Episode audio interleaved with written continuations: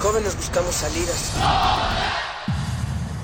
Este es el prisma sonoro donde nos reagrupamos. No ponemos música, la disparamos. No hablamos o leemos. Vivimos el lenguaje. Todo esto es el riesgo de una zona libre. No sentimos. Explotamos. Aquí la razón y la emoción coexisten y conviven. Resisten. Este es un espacio para que formes parte de la resistencia. Resistencia modulada. No solo somos sonido.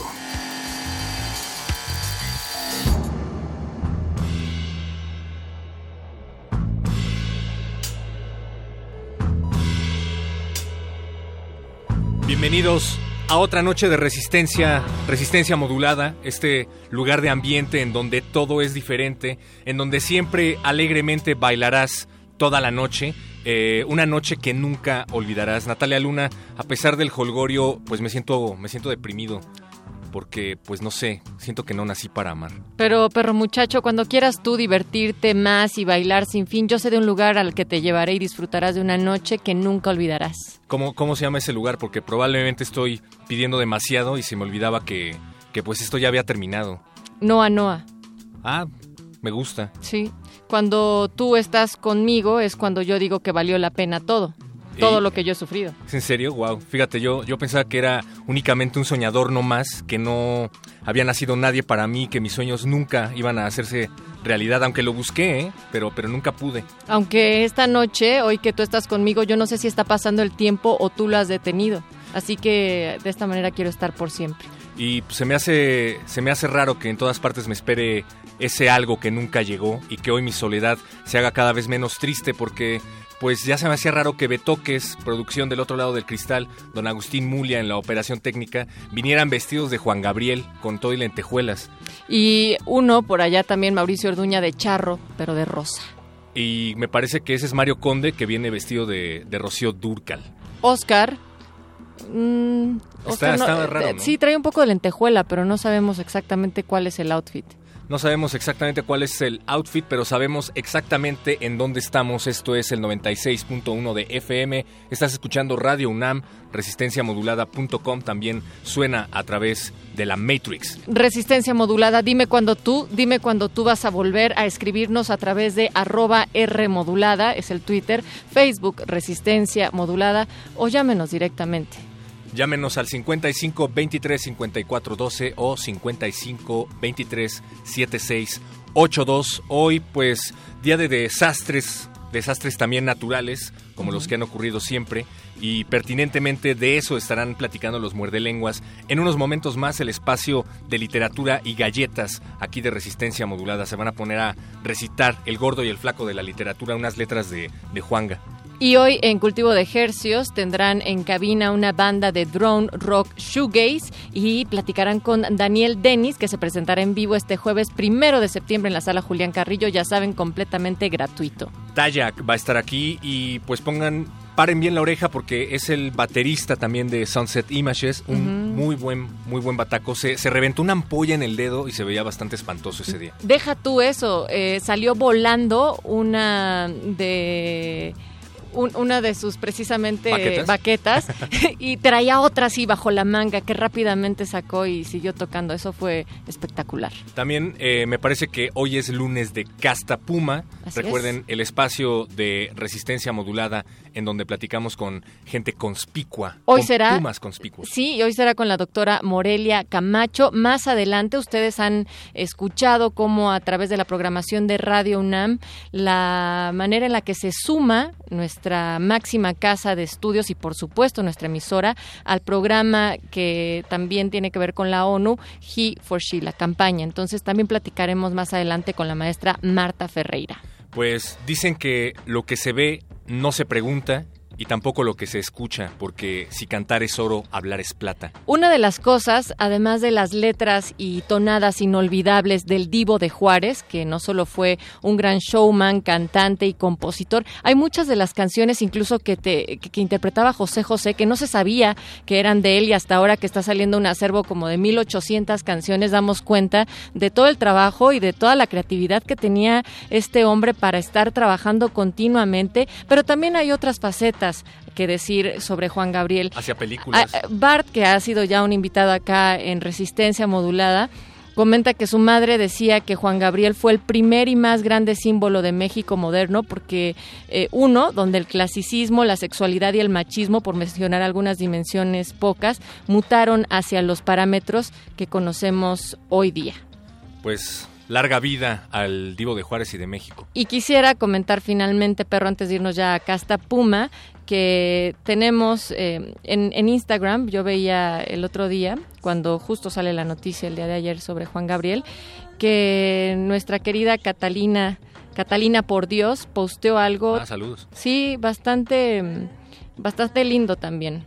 Pues vamos a recibir sus mensajes eh, a lo largo de la emisión. Sabemos que ustedes también tienen mucho que decir al respecto, pero pues abrácenos, abrácenos muy fuerte, sí. que el tiempo nunca pasa y nunca perdona. Y Catalina, por Dios, decía Juan Gabriel, el mejor modelo de masculinidad que han tenido los mexicanos, de cómo ser el mero mero sin tener que ser un macho. Ahí nomás. En una entrevista decía, para llegar a donde yo estoy se necesita ser muy hombrecito y era una de las razones por las cuales odiaba que le preguntaran acerca, acerca de su sexualidad. ¿no? Hoy más que nunca, Juanga, como quisiera que tú vivieras y que tus ojitos jamás se hubieran cerrado nunca y estar mirándolos. Más que tu amigo, yo soy tu, tu amante, Juanga. Los consideramos héroes anónimos, motivo de orgullo en el campus. Su esfuerzo no ha pasado desapercibido y consideramos que merece un justo reconocimiento.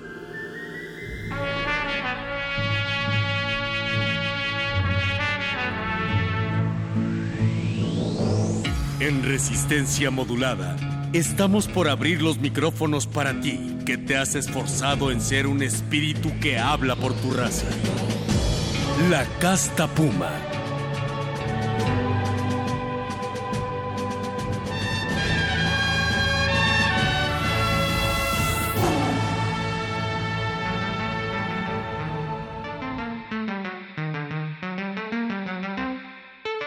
Casta Puma, el espacio de resistencia modulada en donde los pumas rugen. Esta noche nos acompaña a través de la línea telefónica la doctora Morelia Camacho. Ella es egresada de la licenciatura en Ciencias Ambientales del entonces Centro de Investigación en Ecosistemas, hoy Instituto de Investigaciones en Ecosistemas y Sustentabilidad.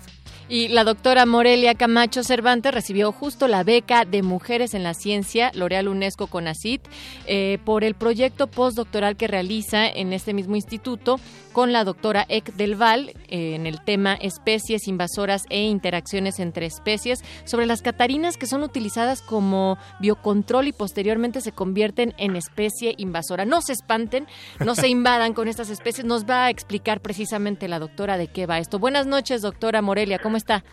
Hola, buenas noches. Bien, gracias. Eh, leímos una muy pequeña parte de su extenso currículum pero pues nos gustaría que usted nos hablara más acerca de eh, las actividades que lleva a cabo ahí en el Instituto de Investigaciones en Ecosistemas.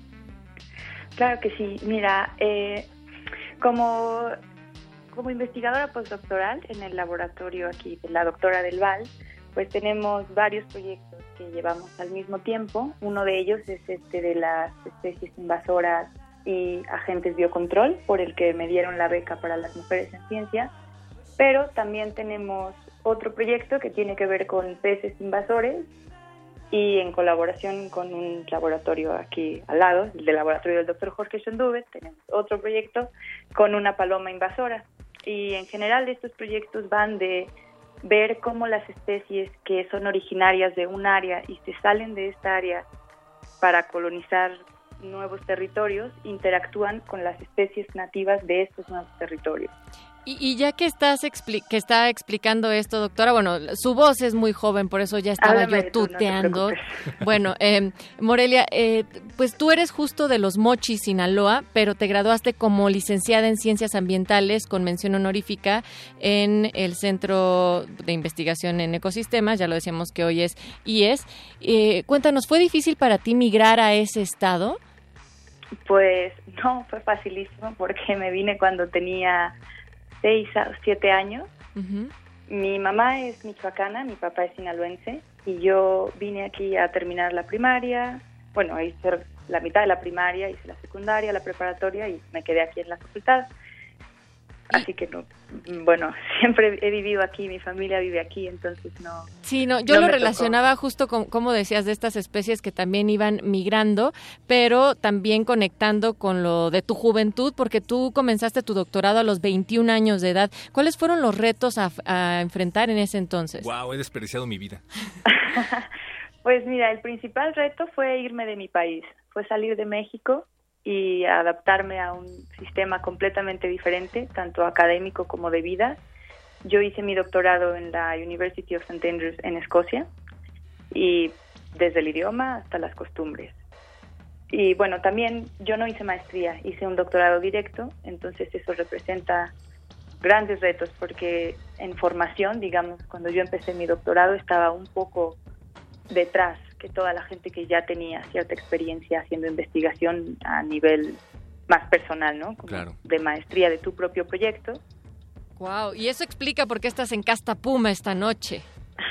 Gracias por invitarme. Esas tesis sí valen la pena y, no las tiene ni Obama.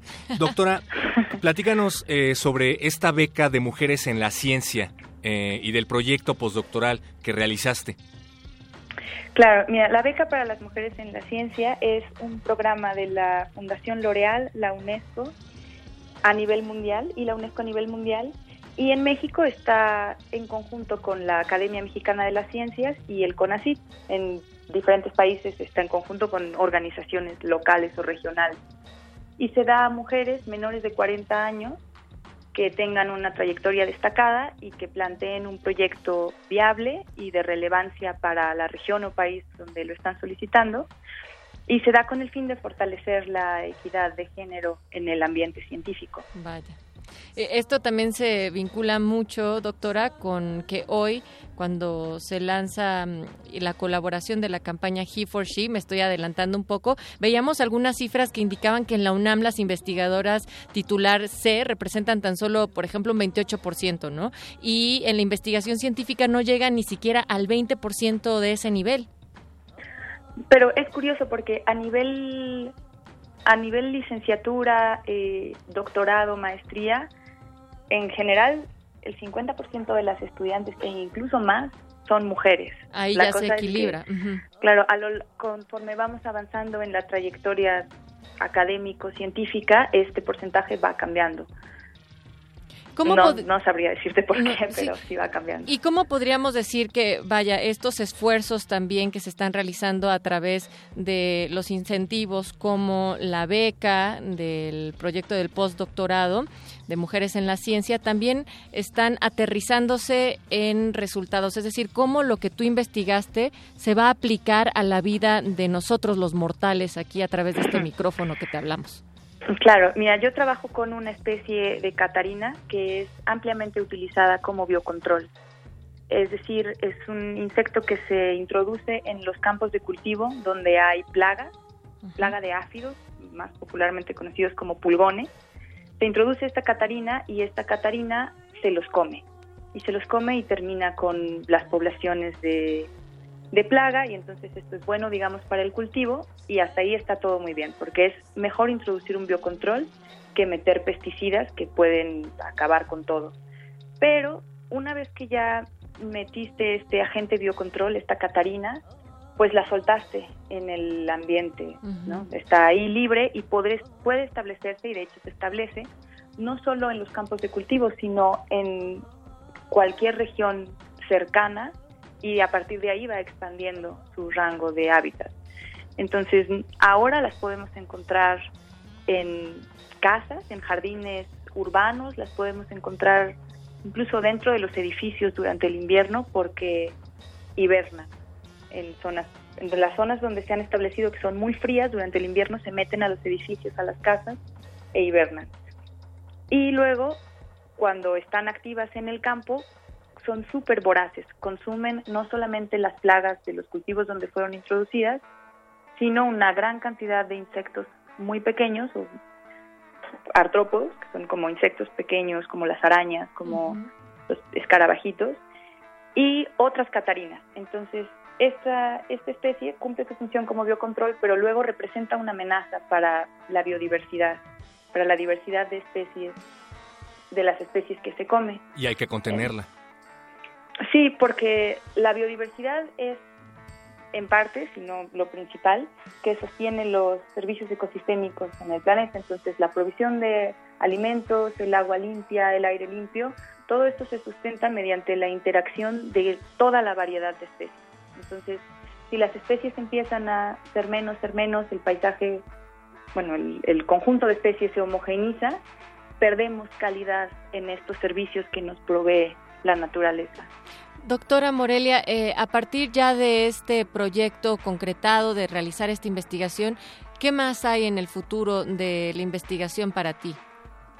Pues quiero seguir trabajando en la investigación sobre especies invasoras. Me interesan, me interesa qué es lo que hace que estos animales sean tan exitosos fuera del lugar donde se desarrollaron, a donde están adaptados, evolucionaron pero si me preguntas laboralmente no lo tengo muy claro. Por ahora me queda un año más aquí en el Instituto de Investigaciones en Ecosistemas y Sustentabilidad. Eh, y bueno, después de esto la verdad que no lo sé, supongo que intentaré continuar en la UNAM pero no, no estoy casada con ninguna idea. No, no te preocupes, ninguno de nosotros sabemos exactamente qué es lo que va a pasar con nuestro futuro laboral, pero sí te felicitamos muchísimo por eh, el trabajo que estás haciendo, por la pasión y dedicación y por ser una universitaria que tiene un espacio acá también en Radio UNAM en Casta Puma. Va a venir mucho éxito, eso es lo que te avisó del futuro. Doctora, Además son de la suerte, las catarinas. Ándale, aunque sean catarinas arlequín. Así se llama la especie, por cierto, ¿no? Sí, bueno, la especie, en el nombre en latín es Harmonia xidis, pero sí es catarina asiática o arlequín. Ah, prefiero pero decirle hay muchas especies. Muy bien. En México hay muchas especies, ¿no? Bueno, esta es la asiática, pero en México hay muchas de la buena suerte que sí son son nativas. Pues, pues gracias por ser una especie académica de la buena suerte para nuestra universidad. Le te enviamos una vez más una felicitación profunda te deseamos lo mejor en esa carrera académica que vas a ver que va a rendir muchos frutos. Doctora Morelia Camacho, pues muchas gracias por haber estado con nosotros aquí en Casta Puma. Muchas gracias a ustedes por invitarle, por invitarme y por último me gustaría invitarlos a ustedes, a todos y a todas, a firmar el manifiesto para las mujeres en la ciencia. Claro. Y comprometernos así a dar un paso más allá en pro de la situación de la equidad de género en la ciencia. Entonces, pues igual denle like por ahí a la Fundación L'Oreal, a la UNESCO, a CONACYT. Eso, perfecto. Lo vamos a también a, buscar y ver la manera de compartirlo. También más adelante tendremos otras conversaciones que pueden enlazar completamente con este tema. Muchísimas gracias nuevamente, doctora Morelia Camacho, por estar en Casta Puma. Gracias a ustedes. Buenas noches y pueden ir a la página de UNESCO, www.unesco.org, para enterarse más acerca del manifiesto por las mujeres en la ciencia que nos estaba mencionando la doctora Morelia. Así es que, pues, vamos a escuchar algo de música. Creo que lo más pertinente es no escuchar algo de Juan Gabriel, ¿verdad? No, no, no, y menos en español. Para nada. ¿No? ¿No? Sí. Seguimos en resistencia modulada.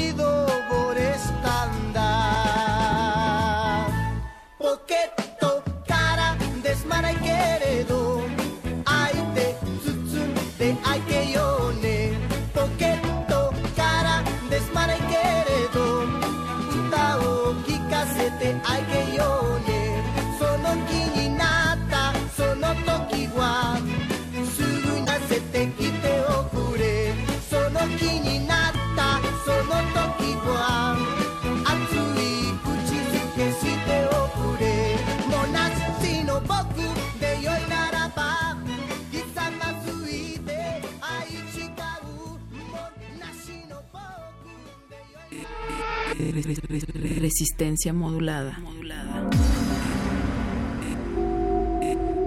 Resistencia modulada.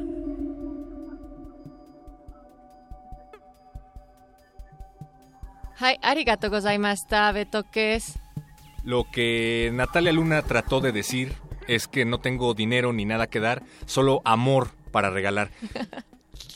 Estamos todavía en esta primera parte de resistencia modulada. Ya les decíamos que hoy íbamos a conversar con la maestra Marta Ferreira. Ella es secretaria de Equidad del Programa Universitario de Estudios de Género. Todo esto en el marco, perro muchacho, de que la UNAM, precisamente el día de hoy, con el objetivo de fomentar la igualdad de género, se adhirió al programa He for She de la ONU, la Organización de las Naciones Unidas, en el marco también de la lanzó la campaña Yo respaldo la equidad de género para fomentar que la educación en derechos humanos e igualdad de género pues estén incluidos en los planes de estudio de todos los niveles educativos. Maestra Marta Ferreira está del otro lado de la línea, ¿nos escucha? Sí, buenas noches. Buenas noches. Bienvenida. Muy buenas noches, bienvenida. Pues ya nos eh, contextualizaba Natalia acerca de esta campaña, pero ¿qué nos puede decir usted acerca de la campaña He for She? ¿De qué se trata? Y la importancia que ya esté también adherida, perdón, la UNAM. Mira, eh, lo que yo quería decir primero es que eh, la UNAM tiene una, una propuesta ya con un, un plan de desarrollo institucional donde el género ha tomado una proporción muy importante y está en, un, 27 acciones bien eh, relevantes a lo largo de ese plan de desarrollo institucional. Eso eh, es el plan de desarrollo institucional del rector eh, Graue, ¿no? En el marco de todo este movimiento de, estos avances de, legislativos y normativos en la universidad, tuvimos la oportunidad y la gran, la verdad, la gran oportunidad de ponernos en, relación, de poner en relación a la rectoría con eh, ONU Mujeres, que es la instancia de Naciones Unidas para el avance de las mujeres, porque no es ONU solamente, sino es ONU Mujeres, ¿no? Sí. Y eh, se pusieron a trabajar desde hace unos meses para aquí, para, para ver cómo eh, se sumaba la universidad a esta plataforma. Voy a explicar un poquito para los oyentes que, que sepan menos que, de qué se trata esta plataforma. Por favor. Es una plataforma global que ONU Mujeres lanza en 2014. A lo mejor en las redes algunas de ustedes vieron a Emma Watson eh, hablar de, la igualdad, esa niña que parece ser que hacía de, niña bruja o maga, ¿no? En, Harry Potter. Harry Potter, sí. O sea, ella ella fue una de las de las que impulsaron más en las redes la, la campaña esta de He for She. Pero la campaña surge como una iniciativa para poner a los hombres a pensar también en términos, en términos de igualdad y de alguna manera también para poner, dar visibilidad a todos aquellos hombres que hacen cosas en su vida cotidiana y en sus trabajos y en sus proyectos eh, políticos también por la igualdad. Es decir, la, decir, la igualdad no es una cuestión de mujeres, no es una, es una cuestión, es un asunto de hombres y de mujeres, una, un asunto de cómo nos relacionamos hombres y mujeres y cree y entonces ONU Mujeres pensó una estrategia global para poner el debate eh, en la mesa de todos. Yo diría que esa fue como la gran iniciativa y quizás el gran eh, la gran eh, alcance que tiene es poner el, a ponernos a todos a hablar de igualdad, a ponernos a todos a hablar de género y, y, tratar de entender por dónde van los problemas, cuáles son los problemas más importantes en términos de desigualdad, de hombres y mujeres, y cómo están las mujeres en el mundo, no solamente en la universidad. Sin duda. Entonces, en este caso, eh, esto es un poco la plataforma. Para darles algunas cifras que a mí me, han llamado la atención y que quizás al público también le, oyente le pueda interesar, esta plataforma la han firmado, es una plataforma a la cual ustedes puede, cualquier persona se puede adherir, sumar, digamos, eh, con solo firmar en la página de c4c.org pero la han firmado ya 1.700 millones de personas. Wow. En México la han firmado ya 84 mil, 85 mil personas, de las cuales 60 y tantas mil son hombres y veintitantas mil pues mujeres, ¿no? Entonces, quiero decir, es una manera de quizás de visibilizar y que también eh, la, sociedad vea que hay hombres que, que trabajan y que están eh, de acuerdo y que quieren apoyar y que quieren apoyar a su a su gente, a sus mujeres cercanas a la o a la, al ideal que tengan de, de sociedad también, ¿no? Entonces, en el caso de, de la UNAM, la UNAM eh, tenía muchas acciones para, para proponer, para sumarse a la campaña de Sí por Sí. Y entonces propuso sus 27 acciones en pro de la igualdad, que están ahí en el Plan de Desarrollo Institucional, pero una fue como la más importante.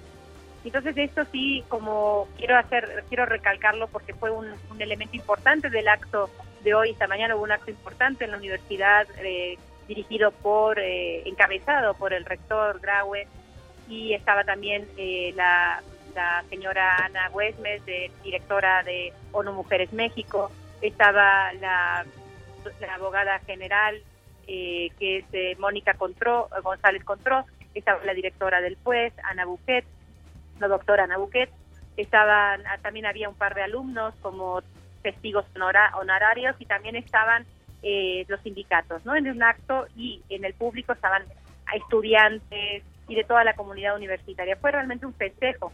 Pero lo más importante de ese acto hoy fue la firma del protocolo contra de acción contra la violencia a las mujeres en la universidad.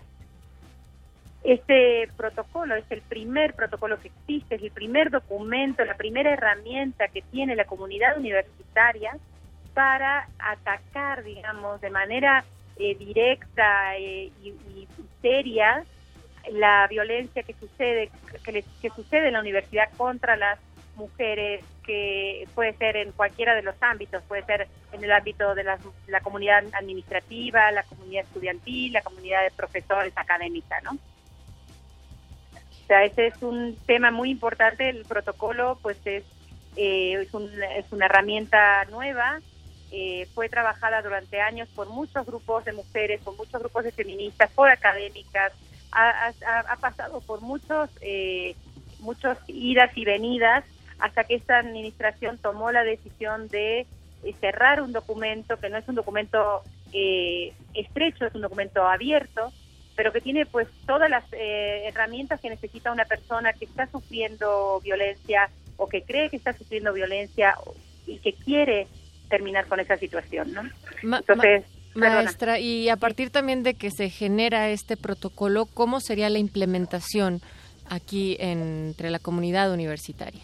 Bueno, el, lo que da, el, para empezar, lo que va a decir el protocolo es que la oficina de la abogada general va a ser la encargada, la, la responsable de la atención y coordinación más bien de las acciones eh, que tengan que ver con la solución de los problemas, ¿no?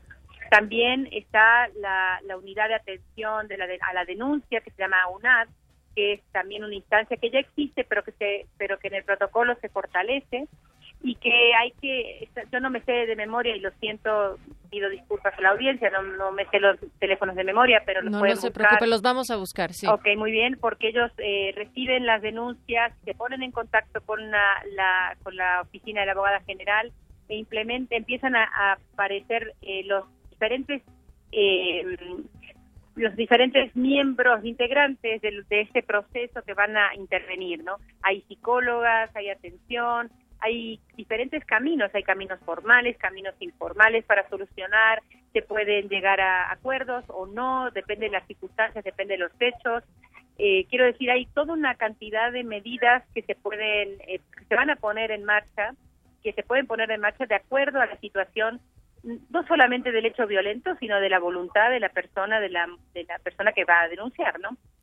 Cada uno tiene su proceso, cada uno toma su tiempo y cada uno tiene sus necesidades y su voluntad, ¿no? Quiero decir, en función de todo eso, pues eh, la, la, con una gran capacidad de escucha, esta unidad de atención a la denuncia en coordinación, coordinada más bien por la oficina de la abogada general, van a ir eh, intentando, ¿no? Cómo está, con cuál va a ser el recorrido más idóneo para la solución del problema. Bien, pues ojalá y aplaudimos que esta firma pueda también generar otro tipo de cultura, incluso el de la denuncia y eh, nuevamente, pues que juntos construyamos un mejor espacio para estar como es la universidad. También pensando, maestra Ferreira, a nivel más global en la página www.heforshe.org podrán encontrar toda la información de la campaña y algo que llamó mi atención fue que en la parte de cómo uno puede colaborar, es decir, las acciones directas que se están concretando, eh, hay distintas secciones, desde la educación, la salud, la identidad, el trabajo, y parecerían que, que no necesariamente tiene que ser pasos escalonados, sino que el simple hecho de cómo uno puede llamarle la atención a una persona que está utilizando una frase como estás actuando como niña, podría formar parte de estas acciones y del cambio. Sí, es, exactamente. Yo creo que la gran apuesta del Key sí es como les decía antes, no solamente traer la, el tema de la igualdad o de la violencia o de la discriminación, el sexismo a la mesa, a la mesa del debate, a la mesa cotidiana, sino proponer también esto que es el que ahora llamamos el cambio cultural, ¿no? El cambio cultural está hecho de miles, de cientos de miles de pequeñas acciones cotidianas que no nos damos cuenta, o sea, el cambio cultural va dirigido a esas miles de acciones eh, cotidianas que no nos damos cuenta y que mantienen este sistema opresivo, injusto, con, sobre todo fundamentalmente en este caso estamos hablando con las mujeres, pero también con muchos otros grupos que, que en la lógica pues binaria de género se relacionan cercanos a las mujeres por, la, por su debilidad, por su fragilidad o lo que sea, ¿no? Quiero decir que, que efectivamente hay, hay un concepto que a mí me gusta mucho cuando hablamos de cambio cultural, que es el, el, lo que se llaman las violencias sutiles, ¿no? las violencias sutiles. O los micromachismos, ¿no? Se llama micromachismos o violencias sutiles, eh, que son estas, estas eh, violencias que no se ven y que ni siquiera nos damos cuenta. Es lo que tú decías, ¿no? No llores como niña, no corras como niña, o no corras como niño, no te comportes como niño, no hables, ¿no? No seas, eh, eres poco abnegada o eres, ¿no? Todos esos calificativos que, que, que impiden el, el, buen desarrollo, el libre desarrollo del ser humano, ¿no? Que seamos como queremos ser y que podamos vivir en un mundo pues más libre, ¿no? Pues por lo pronto aquí nosotros ya hicimos nuestra firma. Invitamos a toda la audiencia a que lo haga también. Recuerden, la página es www.heforshe.org. Y pues maestra Marta Ferreira, secretaria de Equidad del Programa Universitario de Estudios de Género, le agradecemos su participación aquí en los micrófonos de Radio Universidad. Están abiertos para cuando usted eh, pues quiera pasar a través de ellos cuando quiera. Ah, pues yo encantada, muchísimas gracias, eh, muchas gracias por llamarme, muchísimas gracias también y saludos a la audiencia y bueno, y a ustedes para la hasta la próxima. Hasta la próxima. Acá Muchas gracias. Hasta la próxima. Seguimos con esto y recuerden, eh, hay que recordar que la programación de Radio UNAM también se suma a esta temática. El próximo miércoles habrá una mesa de análisis y debate en Prisma RU. En primer movimiento también se presentarán durante toda la semana una selección de entrevistas realizadas en torno a la campaña He for She. Ya hay una retransmisión del programa Tejiendo Género y hoy hay que también recordarlo, pero muchachos, se hizo una caminata alrededor de las instalaciones de Radio UNAM a la una de la tarde. Fue una invitación abierta. Muchísimas gracias para los que nos acompañaron. Y a otra invitación a la cual también queremos que acudan es, por supuesto, a la de este jueves a la sala Julián Carrillo para que agenden nuestra cita aquí en Radio UNAM Adolfo Prieto 133 en la Colonia del Valle para que puedan escuchar propuestas musicales frescas en el Laboratorio Sonoro de Cultivo de Ejercios, vengan a cruzar fronteras y asistan a partir de las 21 horas a escuchar a Ramona y a Daniel Denis. Más adelante también estará en cultivo de ejercios. Ellos vienen desde Tijuana y habrá una sesión con el repentorio a cargo de los muerdelenguas, perro muchacho. La entrada es completamente gratuita. Ya saben, Adolfo Prieto 133, Colonia del Valle. Queremos que estén aquí con nosotros ya todos los jueves. Los invitamos también al taller de creación y producción radiofónica en donde van a poder aprender y entender los sonidos desde su naturaleza física, entenderán también el proceso del sonido análogo a digital, el lenguaje radiofónico, podrán crear narraciones y mensajes sonoros con un alto estándar de calidad y podrán sensibilizarse con respecto a la importancia de la narrativa sonora. Este taller está dirigido al público en general, no importa de qué carrera profesional provengan, no importa su nivel escolar tampoco y pues va a ser impartido por un, por un genio de la radio. será impartido por Guillermo Tapia Arroyo, esto será los lunes 19 al viernes 23 de septiembre de las 17 a las 20 horas. Si quieren más informes e inscripciones, con Erika Hernández al teléfono 56 23 32 57 de lunes a viernes de 9 a 3 de la tarde. Ya lo saben, entonces, ahora sí vamos a escuchar el programa de literatura y galletas con el gordo y el flaco de la palabra, los muerde lenguas aquí en Resistencia Modulada. Resistencia modulada. La noche modula. La radio resiste. Los 15 años son una fecha especial. Dejas tu último juguete y ves tu primer zombie. Cambias las muñecas por machetes o dejas de ser una niña y te conviertes en y te conviertes en asesina. ¿O no? Macabro 15, Festival Internacional de Cine de Horror de la Ciudad de México. Celebra una década y media de ser el primer festival de cine de terror en México.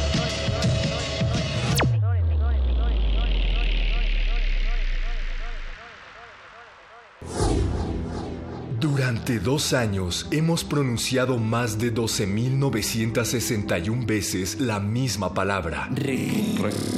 Resistencia modular. Pero, ¿qué significa para nosotros resistir? Cuando alguien apaga su cuarto despertador y decide levantarse, está realizando un acto de resistencia. Cada mañana que una persona decide no comprarse un tamal para mantener su dieta, sabemos que la resistencia existe. La resistencia está en los brazos de la señora que entra a empujones al metro. En los oídos del policía que no se inmuta ante las mentadas de madre. Este personaje está agrediendo al oficial. En el suspiro del profesor que es ignorado por sus alumnos, pero sigue dando clase. Cuando te dejan en visto o no le dan like a tu foto. Cuando te pierden el libro que prestaste. Cuando te muerdes el cachete sin querer. Cuando anotas el último punto. Cuando evitas llorar en la calle. Cuando pasas la noche en vela para hacer el resumen del libro. Cuando critican tu trabajo. Cuando nadie compra tu disco. Estás resistiendo como pocos. En Radio UNAM estamos orgullosos de todos y cada uno de los ciudadanos que con entereza resisten. Y por eso queremos representarlos. Queremos ser su voz y sus oídos. En estos dos años, 104 semanas, 496 emisiones, hemos resistido lo mismo que el pueblo, para el pueblo, por el pueblo. Estos dos años han sido suficientes para decir... Queremos más. Queremos más. Y lo lograremos con tu ayuda. Partido Resistencia. Brr, brr. Seguimos escuchando. Frijol con gorgojo. Aquí pasa lo que sea, la gramática y la musa, la interjección más confusa y los chismes de azotea. Somos la múltiple idea, la pista y el detective, la estrofa que no se escribe pero se siente en el hueso. Eso y mucho más que eso en el muerde lenguas vive. Muerde lenguas. Muerde lenguas. Muerde lenguas. This message is transmitted at the request of the United States Office of Civil Defense at 3:40 p.m. Pacific Standard Time. NORAD detected a long-range nuclear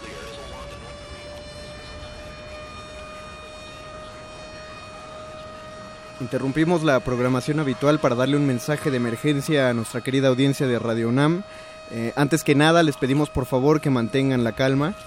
Eh, antes que nada, les pedimos a todos los escuchas y habitantes del área metropolitana que por favor guarden la calma y escuchen atentamente las indicaciones otorgadas por Protección Civil. El día de hoy, a las 21 horas y 13 minutos, se registró un maremoto ocasionado por la fricción entre la placa de Cocos y la placa norteamericana.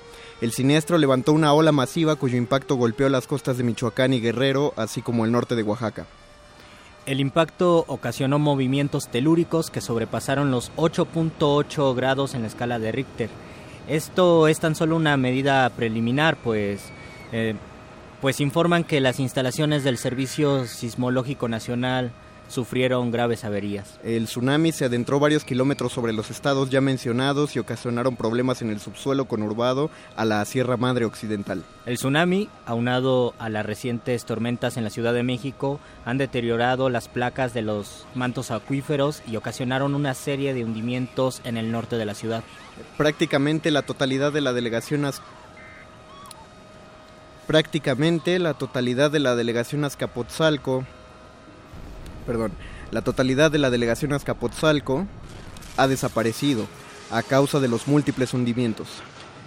Las autoridades están desalojando a los habitantes de las delegaciones Miguel Hidalgo, Cuauhtémoc y Gustavo Amadero, hasta poder evaluar la velocidad del crecimiento del agujero. Debido a que las lluvias continúan en la zona norte, el desalojo está resultando en caos vial y civil. Se están registrando saqueos y ataques de pánico en las calles de la ciudad. Los vecinos de estas colonias deben abandonar de manera ordenada sus hogares y resistirse a toda provocación de violencia. Al mismo tiempo, las autoridades recomiendan no salir desarmados. Debido a que el exilio se ha alargado hacia el sur, se han reportado ya incidentes en la delegación Benito Juárez y Álvaro Obregón y se estima que en menos de una hora lleguen a la delegación Coyoacán. Si usted es vecino de estas delegaciones, no salga de su hogar, asegure bien las puertas y ventanas, mantenga sintonizada esta, esta frecuencia para recibir indicaciones. Estimada audiencia, estimada audiencia, se está reportando un hundimiento progresivo en la ciudad. Si empieza a sentir un ligero temblor, por favor, sálgale del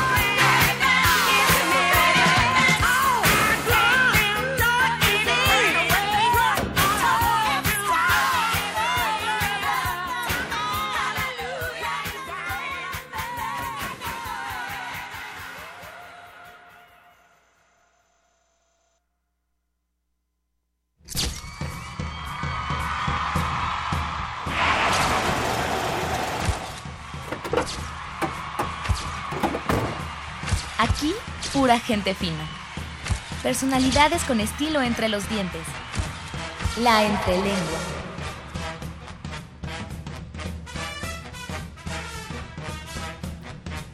Desastres naturales por todos lados. ¿Por qué, Juanga, te vas y se está acabando México en este momento? Esas son las noticias que les traemos en el programa de literatura Galletas y Desastres Naturales de Resistencia Modulada. Bienvenidos al Muerde Lenguas. Eso que acaban de escuchar es la voz del Mago Conde. Y lo que me acaba de presentar es la voz de Luis Flores en este pequeño radioteatro de 1938 de George Orwell que se llama México se hunde. No todo el mundo lo conoce, no fue tan conocido como La Guerra de los Mundos, pero este lo escribió específicamente para Radio UNAM y por eso decidimos rescatarlo. Radio UNAM tenía un año de vida en ese momento. Porque qué otro desastre tan más terrible que la muerte de Juanga. Por Dios, ¿por qué? Pero en este momento seguimos teniendo nosotros eh, la presencia de personalidades del escenario y es por eso que llega el momento de nuestra entrelengua. Les recordamos redes sociales, Facebook Resistencia Modulada, Twitter arroba R Modulada. Y no les decimos los teléfonos porque los teléfonos los diremos después de platicar con Sonia Cowo. ¿Cowo?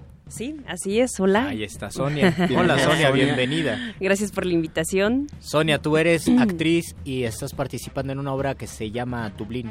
Así es, eh, sí soy actriz, estoy participando en Dublín de Vuelta a las Sombras y la verdad es que vino bastante bien esta introducción que hicieron. Ah, ah mira. Con Ah, digo, la no, obra. todo, todo está planeado. Todo, Todo, está planeado. sí, la No, temática ahí va. O sea, yo lo veo, el cartel es bastante explícito en cuestión como de, de revuelta, pero... Así es. Dinos, ¿de qué va Dublín? Pues justo, eh, bueno, esta es una obra, eh, mm, en Du- Dublín sucede en un solo día en 1904, eh, en un momento en el que el, el rey Eduardo VII del Reino Unido viene a, bueno, no a México, Va, llega a Dublín, está en Ajá. Dublín, tiene, hay, Bueno, tiene- hay una está- visita, exacto. El Dublín de estaremos en 1904 todavía era del Reino Unido, ¿verdad? Así es, exactamente, justo. Entonces, muy bien, Luis. Muy bien, una estrellita para ti.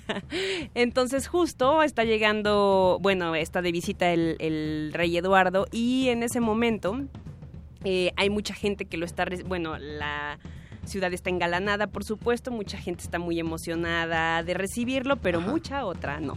No, no les agrada la, la presencia. Así es, ¿no? Entonces, justamente eh, nos enfocamos en este momento en una parte de la sociedad que es este grupo de actores, un grupo de actores que este mismo día van a estrenar una obra y em, así es. Y entonces Willy Hayes, que es interpretado por Juan Carlos Medellín, O sea, son actores que actúan como actores. Metateatro se llama. Es algo así, algo así. Sí, lo que pasa es que eh, estos actores van a presentar una obra. Vemos primero todo lo que están viviendo, porque ese día es el estreno, el mismo día de la visita del rey Eduardo. Ok. Y entonces van a estrenar esta obra que tiene un contexto, pol- también eh, es, eh, la temática de la obra es un tanto política y social, o sea, estos no están tan de acuerdo estos artistas que Claro. venga el rey Eduardo. ¿no? Claro. Entonces, eh, en este momento y estos, estos, estas personalidades, estos actores, desde su trinchera, por eso hay una frase que de hecho ustedes verán en el cartel una y otra vez que Ajá. dice Dublín, digamos que el teatro es nuestra trinchera. Justamente ellos están hablando de lo que ellos piensan de esta mm, de este momento de en Dublín este y de esta llegada del rey, ¿no? Entonces eh, eh, van, a, van a representar una obra, pero entonces lo que ocurre es que uno de, una- unos de los actores se van a la manifestación, hay uno de ellos sobre todo que es muy revolucionario, que es Frank, del que está enamorada mi personaje, el personaje que yo interpreto que se llama Maggie. Ajá. Y este actor que es revolucionario, ella es la vestuarista, la, Oh. bueno, la costurera del- de la, de la la compañía. compañía. Y entonces este, ellos se van a manifestar. Este de plano sí va a ser una revolución absoluta, o sea, ya verán lo que tiene planeado. Y entonces, eh, por supuesto, ninguno de sus compañeros lo sabe. eh, lo están buscando porque hay rumores de que es cosas lo que tiene planeada. Yo estoy enamorada de él, ¿no? Entonces de este no quieres actor. que le pase nada. No quiero que le pase nada, por supuesto. Y de mí está enamorado el, eh, bueno, de este personaje de Maggie está enamorado el carpintero del teatro, ¿no? Entonces, bueno, hay estos actores que eh, también eh, este personaje que es interpretado por Yuria del Valle, que es eh, Basan John, que es eh, de la Socialité y ella es la que ha puesto dinero para que el Teatro Nacional de Irlanda sea. Claro. El, el maestro Hayes, que es el dramaturgo y director de la obra, y Wallace, que es el eh, actor como más grande, ¿no? Y al que todo mundo respeta y es una eminencia. Todos estos personajes son muy característicos. em, y reflejan como varios puntos de la sociedad, ¿no? Y, y- y- y varias de las opiniones que tenemos la sociedad al respecto de una visita como esta, Sí, Es, es como si el presidente fuera a, a- a la UNAM. Por favor, visítenos. Pasa por rectoría. Y uno ahí en el teatro de, de Filos quiere hacer su obra y chin, es que va a venir a Chin, es Filos. que va a venir a. Filos. Entonces, pues Qué les bonito. caen, este, ya verán, se vuelve todo un tema el día del estreno. eh, estrenan un poco atropelladamente. No em, pasa. Eso, eso, eso es totalmente ficción, eso no es de teatro. Exactamente, ¿no? Entonces... Pasa en Dublín. Pasa en Dublín, siglo. exacto, en 1904. Antes, muy antes. Y este y bueno, la verdad es que es una obra muy divertida, o sea, porque los personajes dentro de estas ideas, ¿no? Es una serie de temáticas que tienen que ver con lo político, con lo social, con con este asunto que tienen los personajes, una cantidad de sueños que son rotos por una situación mm, de, llena de por acontecimientos, por circunstancias, em, una serie de personajes que creo que con el que nos podemos con los que nos podemos sentir identificados y que además o, o que incluso hemos aspirado, ¿no? Por ejemplo, mi personaje, el que interpreto el de Maggie, es una mm, costurera que su sueño es llegar a ser actriz, ¿no? Y de pronto por ahí se le presenta la oportunidad porque no ha llegado al estreno de la obra la actriz, ¿no? Porque Sí. está en una Dice, "Ah, causa social y entonces sustituir". ella se quiere, ¿no? Y está enamorada de este activista revolucionario que él tiene otros sueños y otras aspiraciones. Ella no aspira al que del que ella está enam- del que están enamorados, o sea, de. Jimmy Claro, claro, que claro. está enamorado de ella, sino aspira a Frank, pero ella, o sea, ¿sabes? No, esto que no pasa en la vida. Este, y entonces dentro de esto vemos una serie de personajes muy característicos, este, muy divertidos, ¿no? Porque mm, hay un tono ahí entre la farsa y la comedia que es este muy divertido y que se vuelve al final estas situaciones que vivimos como sociedad que resultan cómicas y que de pronto estas frustraciones es eh, nos rebasan, ¿no? Y que como artistas y como generadores, ahora que estamos eh, eh, con esta obra, se vuelve también muy divertido porque al final también es una de las voces que creo que de lo que queremos expresar y de lo que queremos decir, de lo que pensamos, de la política del Y gobierno. posiblemente sea otra geografía y otro tiempo, y sin embargo los problemas ahí están y tal vez por eso se pueden sentir identificados, ¿no? Porque es algo que vivimos, respiramos día a Así día. es, y como cada uno desde nuestra trinchera hacemos lo que hacemos eh, para eso cambiarlo o no, ¿no? O sea, o al final, o los finales que cada uno vive por las circunstancias y porque no pudo hacer mucho más, ¿no? Pero pues siempre con una estrellita ahí de esperanza. Y esperemos que el estreno de Dublín, la obra, no sea tan difícil como lo es Como lo es dentro de la obra. dentro de la obra. No, yo, yo, yo, a mí ya se me antojó porque yo tengo una particular predilección por las historias teatrales, incluso en el cine, que tienen que ver con la, con la maquinaria teatral, con la mecánica teatral, ¿no? Justamente esta, esta imagen de principios del siglo pasado y, y de todos los siglos pasados, donde Sí. una compañía eh, era, pues, era casi una familia, pero también la, se incluían todos los que están en producción, ¿no? La, costurera, el, el carpintero, que no eran llamados vestuarista ni pero Sí. lo eran, ¿no? En, Sí, en su exacto. momento.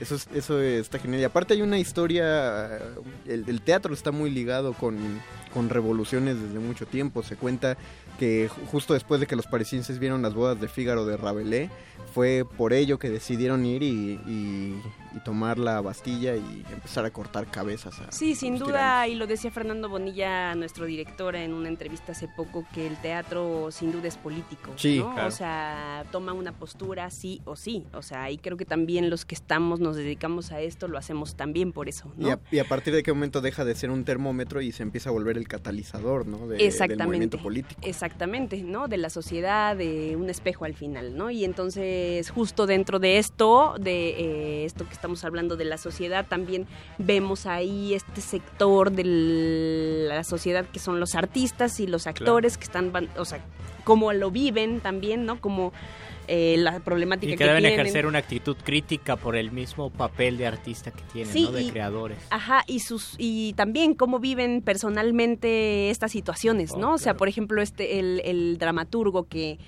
que le vienen a cobrar la renta del teatro y aunque, bueno, la obra y ahí está eh, eh, su obra en el- la marquesina del teatro, al final le vienen a cobrar la renta y no tiene para pagar la renta, ¿no? Cosas que no pasan Cosas que en tampoco pasan. Ah, es lo padre de que se mantiene. Vamos a mantener un poco el- en suspenso los mordescuchas. Les decimos que Dublín va a estar del 2 de septiembre al 16 de octubre.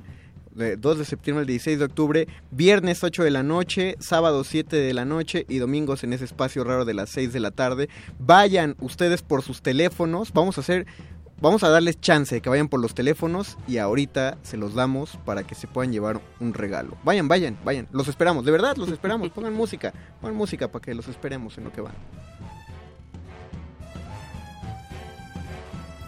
Muerde lenguas. Muerde lenguas. Muerde lenguas.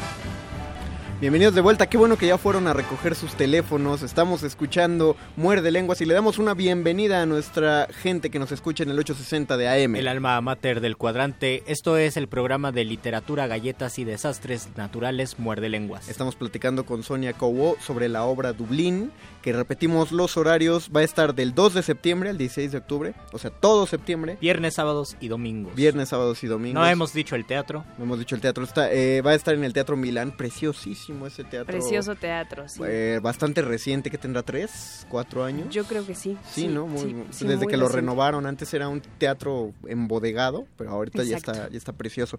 Los viernes a las 8 de la noche, los sábados a las 7 de la noche y los domingos a las 6 De la tarde de la noche. tarde noche.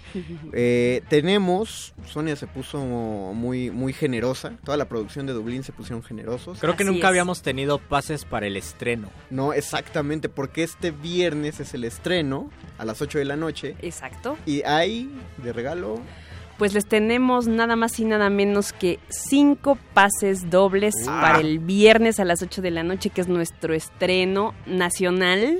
Eh, además, la primera vez que se estrena esta obra en México. Claro, Eh, porque el, el texto eh, Michael West es, Es irlandés. es irlandés. Así Sí, es, entonces, sí. Este, sí, claro. Es la- va a ser el estreno, estreno nacional. Son cinco pases dobles. No son dos por uno, gente. Son pases dobles. Es decir, que tú, querido Radio Escucha, entras gratis y tu novia, tu amigo, tu pareja sentimental, tu manager, tu significant other entra también gratis. Entra Así también, es. Tu recuerdo de Juan Gabriel entra contigo al teatro, tampoco pagando boleto. Y solo lo van a lograr las primeras cinco personas que marquen al Al 55 23 54 12. 55 23 54 12 o 55 23 76 82. 55 23 76 82.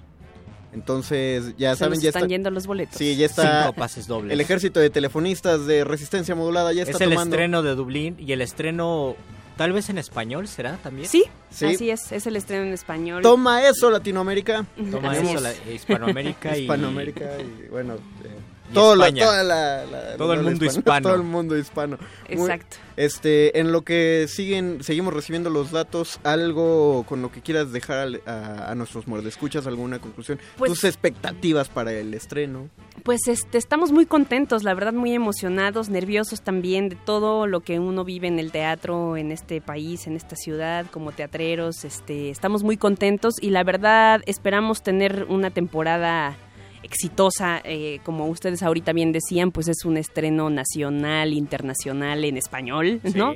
Es la primera vez, o sea, se hizo en, en Dublín, eh, es una obra de Michael West y ahorita está dirigida por Fernando Bonilla. eh, Saludos a Fernando Bonilla. Exacto. gran eh, figura de la y dirección. que me gustaría también, porque les he platicado como de la historia y etcétera, pero tiene un gran, gran equipo, grande Sí, y claro. gran, ¿no? O sea, entonces... Son eh, muchas las personas. Exactamente, bueno, en prin- eh, los actores somos seis actores eh, que interpretamos a 30 personajes, Ah, porque órale.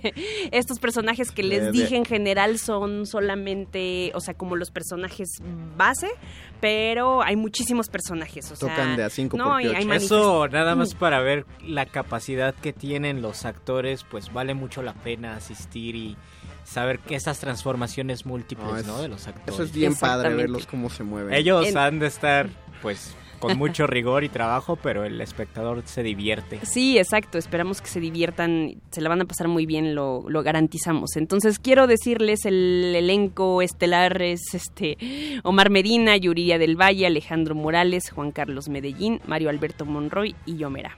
Ah, Sonia. Cobo. Ahí lo tienen, dirección de Fernando Bonilla. Repetimos, Exactamente. por si ustedes ya no alcanzan los, los pases dobles para este estreno, todavía va a seguir hasta el 16 de octubre. Viernes, sábados y domingos. A las 8 los viernes, a las 7 los sábados. Y a las 6 los domingos en el Teatro Milán, Lucerna, número 64, Colonia Juárez, cerca del Metro Cuauhtémoc. Sí, es lo que queda más cerquito. Si usted ha ido al Museo de Cera, puede llegar al Teatro Milán. Mientras tanto, mientras se hace un cambio de alineación y agradecemos a Don Agus que deja la operación técnica y se la pasa a Andrés Ramírez, también le agradecemos a Sonia Cobo el haber estado aquí esta noche con nosotros en Muerde Lenguas. Sonia, también esperamos que vuelvas en algún momento con otro proyecto para que, Mm. para que sea indicador de que los proyectos siguen. Exacto, me encantaría. Se hace mucho teatro en este país y, supuesto. Y vayan todos los espectadores a verlo. Perfecto, muchas Sonia, gracias. muchísimas por gracias. Te deseamos el mejor éxito para Muchas este gracias. estreno. Por allá nos vemos, ¿eh? Claro que sí. No Mu- se la pierdan. Mucha Un popó en el estreno y en toda la, la temporada. Que así Al- sea. después de nuestro Mm. comunicado de emergencia de protección civil, escuchamos a las chicas del clima con Están lloviendo hombres. Eso sí es una de una desgracia, un No, es desastre, nuestro- una catástrofe para todos los que amoroso- trabajamos en la radio. Es nuestro amoroso homenaje para, para nuestro desastre o natural. sea, ¿qué haces si te cae el corredor Bolt en, en los brazos? Ah, no sé, Luis. Es una catástrofe. No sé, no lo voy a decir al aire. Pero para irnos a esta pausa musical después del entrelengua y ir a nuestro último segmento, ¿qué, qué soltamos? Soltamos a Johnny Cash, soltamos a... ¿qué Muerde, muerde, muerde, muerde lenguas, muerde lenguas. Que lo elijan. Vamos a- November Rain. Regresamos a Muerde Lenguas.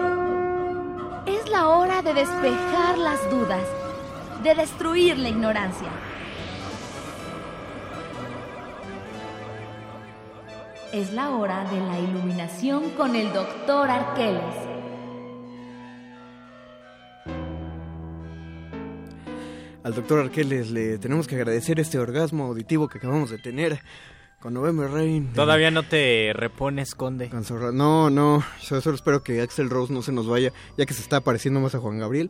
Toco Que, madera. favor, no, se nos- no, tocamos No nos madera. hagas esto, Diosito. Ya son muchas catástrofes en este año.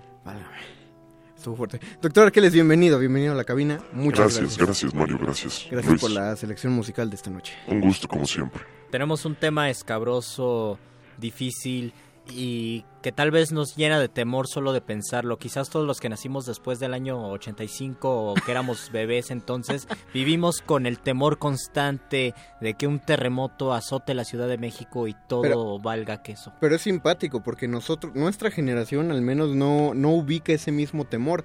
La gente que vive el 85 sí siente ese miedo. Lo de- vivió, lo de memoria. experimentó. Pues claro, pero nosotros no. Tenemos el Hay una memoria colectiva y es la que nos afecta, pero no lo vivimos. Y de todos modos tenemos el temor o, vemos las noticias, el tsunami de 2004 que fue terrible y los videos que se han recuperado de estas fotos donde todo estaba en calma y atrás estaba el mar enfurecido. Uno, ¿qué le hizo a Yemanyá para que se azotara así? ¿O qué le hace a la madre tierra para que nos azote así? Esa es la pregunta, Luis, pero también es una cuestión de prevención. Se tiene la idea de que en esta ciudad, la Ciudad de México, en un periodo aproximado de 30 a 45 años, Ay, no. ocurren terremotos de esa magnitud, Ay, no. como ocurrió en el 50 y tantos y ocurrió en el, 50 en el 85. Del 57 y en fue el cuando- 85. En el 57 fue cuando el ángel de la independencia se, Se cayó. cayó. Imagínense. Y aplastó las gladiolas del presidente. Pobrecito. Doc, Doc, yo quiero nada más dar una breve introducción de por qué llegamos a este tema y para dar pie a su participación. Eh, escogimos desastres naturales porque me parece que forzosamente tienen que ver con el inicio de la literatura. ¿no? Eh, un desastre natural es... eh, sabemos que el hombre primitivo se sorprendía por, por los fenómenos naturales, pero no es lo mismo sorprenderte porque una flor salga del piso o porque caiga una lluvia leve A que a que tiemble, a que caiga una tormenta de relámpagos, a que erupte un, eh, eructe un volcán. También erupte. Que también erupte, a, a, este, no, que se rompa un glaciar y veas nacer un gran dragón, chalet, chala. O sea, hay un montón de cosas que debieron asustar al hombre primitivo. Y que asustan al hombre moderno. Y que asustan al hombre moderno, pero el hombre primitivo no les daba explicación, entonces pensó en dioses. Los dioses están molestos, los dioses causan esto, y eso derivó forzosamente en la escritura de los textos Y eso es un trabajo imaginativo y por lo tanto un trabajo poético. Claro, los primeros textos sagrados, pues es, es el inicio de la literatura, ¿no? Y ese inicio de la literatura también tiene una justificación de carácter sociohistórico. ¿Qué es lo que pasa? La, la, la humanidad adquiere conciencia de dos cosas. De que puede morir Claro. y de que puede conservar su historia para no morir. Entonces aparecen las imágenes rupestres, este tipo de elementos que, que precisamente marcan la historia y los sucesos. Es decir, con la creación de la historia y con la conciencia de la muerte se desarrolla eh, la posibilidad de esto que ustedes están planteando. Eh, De decir, ¿por qué el fuego destruye? ¿Por qué un trueno nos quema? ¿Por qué la mar nos, nos ahoga? Sobre todo destruye mucho de la identidad antropocéntrica porque eh, eh, la humanidad, creo yo, se da cuenta de que hay, o más bien sabe, se vuelve consciente de que hay cosas que no, no puede controlar. Y, y sobre todo cosas que lo van a sobrepasar, no como esa imagen que ya después llegó con el romanticismo, donde parecía que la naturaleza conspiraba en tu contra. Ujú. Entonces cuando estás triste es cuando se pone a llover más feo y está nublado. No, esa es una, una postura Parece que la, la naturaleza es independiente en cuanto a decisiones de los seres humanos y en, en el mejor de tus momentos se puede convertir en algo triste, trágico, porque la naturaleza te aplasta definitivamente cuando menos te lo esperas. Pero además, retomando un poco lo que siempre ha dicho el maestro Fernando Martínez Monroy aquí, Ah, claro. el carácter trágico que surge en las civilizaciones occidentales y en el parteaguas que es la civilización griega también tiene una justificación de por qué ocurren las catástrofes. Porque hay un destino. Y Ajá. ese destino es inamovible, es el único que existe y es el único que nos va a tocar. Nos No vamos. pudo haber sido de otro modo. Exactamente. Pero es, es muy simpático, por ejemplo, cómo debieron vivir las civilizaciones como lo- los pobladores de alrededor del Vesubio, que vieron la fumarola, o sea, supieron de la erupción volcánica, pero en ese momento no huyeron. Yo creo que a algo estaban acostumbrados, pero no podían detectar lo que se les iba a llegar encima. Y como dice el doctor, hay- la historia se mantiene y si uno va a visitar Pompeya, eh, está lleno de cadáveres carbonizados, o sea, cuerpos que se volvieron piedra en las posturas donde como encontraron, murieron. encontraron unos que estaban en la cópula Ajá. mientras había erupcionado y tal vez ellos creyeron que erupcionaban y a lo mejor fue así. O a lo mejor pensaron, pues ya es lo último. Ya nos cargó el payaso, Ya nos pues vamos a- Ya nos cargó el Vesubio y pues ya... Vamos a vámonos echarle ganas, ¿no? Eh, Vamos, vámonos riendo. Estaría padre porque aparte este, que pensaran, igual y nadie se va a enterar. Y, y con los siglos salir, ah, mira estos dos cómo se quedaron. Finalmente, estos son registros palpables de un suceso trágico y catastrófico. Pero también tenemos la conocida leyenda de la Atlántida, que me Ah, parece puede tener un sentido más allá de lo mitológico y de lo místico, un sentido preventivo. Porque como, como todos conocemos la leyenda, la ciudad de la Atlántida y los atlantes tenían un nivel de presunción tan alto que fueron, supuestamente, castigados por los dioses. Pero esto, si lo secularizamos, lo podemos volver el hecho simple de que el ser humano se confió tanto desde su punto de vista antropocéntrico en sí mismo, que fue consumido por la naturaleza. Tal vez como- cosa que nos está Ajá. pasando además hoy en Sí, día. otra parte de la leyenda es que los atlantes se destruyeron entre ellos y por ende hundieron su civilización con ellos, que podría ser también simbólico, o, o sea, puede, podríamos ubicar la Atlántida, pero probablemente no se hundió como se dice. Es por ejemplo eh, el hecho de que Moisés separara las aguas, ahora se sabe que ese punto del Mar Rojo por el que supuestamente los egipcios eh, hicieron el, digo, los judíos hicieron el éxodo de Egipto, era porque ahí baja la marea. Entonces es un punto donde la marea baja, hace como un puentecito y por ahí pueden salir. Y eso a lo largo de un teléfono descompuesto enorme puede, puede parecer que Moisés separó las aguas cuando Moisés es probable que supiera sobre el funcionamiento de las mareas. Posi- posiblemente y también sabía el funcionamiento del imaginario y la capacidad que tiene en las personas el temor, ¿no? Cuando hay una catástrofe natural, uno siempre vive con el temor y uno refleja ese miedo y le y lo- le da, ¿cómo se dice? Una explicación, Sí, explicación. Una divina tal vez. ajá.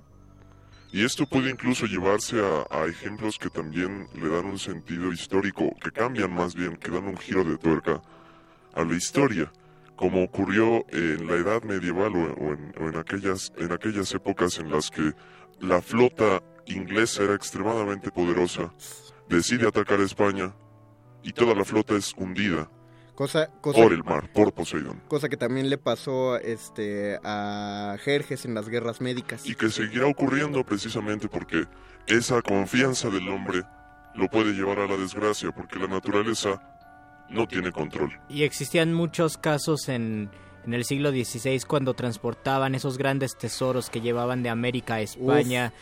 Llegaba un llegaba una tormenta en el mar y se hundía, entonces el mar se enriquecía y ellos pues se quedaban Por eso muertos. hay tantos, tantos tesoros en el mar. Oye Luis, ¿qué le dijo, qué le dijo Poseidón a Hades cuando Hades se tropezó? ¿Qué le dijo? Aguas. No, es que Betoques me pidió que hiciera un chiste sobre Poseidón, entonces no sabía qué hacer. Y ese chiste sobre Poseidón es para cerrar Tu esta chiste emisión. mató a Cantinflas. no, con este chiste cerramos la emisión de este Muerde Lenguas. Y nos despedimos Quiero de ustedes. un paréntesis rapidísimo. Quiero invitarlos a un taller de poesía que yo, Luis Flores del Mar, voy... Del Mar. porque soy Poseidón. Claro. Yo, Luis Flores del Mar, voy a impartir en el CCH Sur todos los martes de 1 de la tarde a 3 de la tarde. Si ustedes son CCHeros del Sur o si tienen familiares conocidos que sean estudiantes del CCH Sur, vayan al taller de poesía, informes en el Departamento de Difusión Cultural del CCH Sur. Búsquenlo también en Luflo- como Lufloro Panadero en Ahí Facebook. también. Muchas gracias, agradecemos a Andrés Ramírez en la operación técnica, Betoques que estuviste en la producción, querido doctor Arqueles, muchas gracias. Gracias a ti, Mario. Gracias. Y gracias a mí, Luis Flores.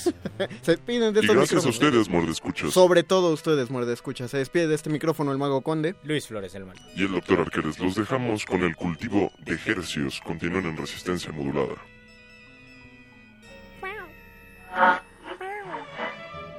Aquí pasan tantas frases, tantas voces y palabras que hasta se nos van las cabras y perdemos los compases. Somos locos y locuaces para el que nos necesite. Aquí todo se permite, el fracaso y el suceso. Eso y mucho más que eso, el muerde lenguas transmite.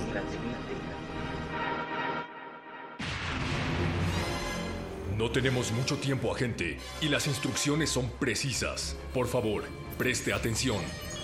De- de- Debido a cuestiones operativas, la programación de resistencia modulada sufrirá algunos cambios. Tome nota, agente. Lunes y martes, todo igual. Miércoles, el modernísimo a las 21.30 horas. Muerde lenguas comenzará a las 22.15 horas. Jueves, vuelven el repentorio y los conciertos de cultivo de ejercios desde la sala Julián Carrillo a partir de las 21 horas. Seguido de glaciares a las 23 horas. Carpe Noctem estrena su horario más nocturno a partir de la medianoche. Viernes, playlisto a las 22 horas y el Buscapiés mantiene su horario a las 23 horas. Ante cualquier duda, agente puede consultar nuestra programación en el Facebook de Resistencia Modulada o en www.resistenciamodulada.com. El es necesario. Este mensaje se autodestruirá ahorita mismo. Ahorita mismo.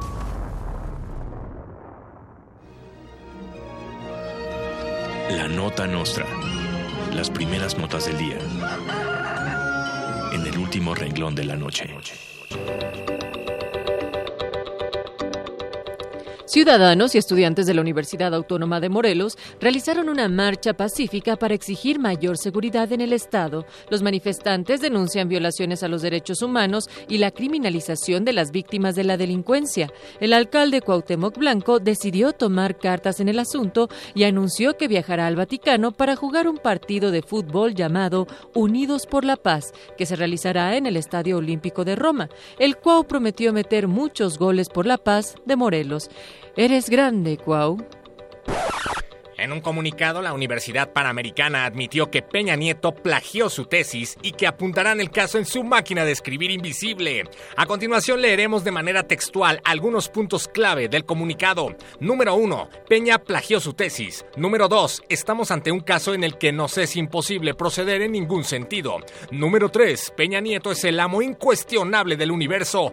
Número 4. Esta es una tesis de ambiente en donde todo es diferente, donde siempre alegremente bailarás toda la noche. Ahí. Finalmente dijeron que ya no hay nada que hacer más que llorarle a Juanga. Es México, güey, capta.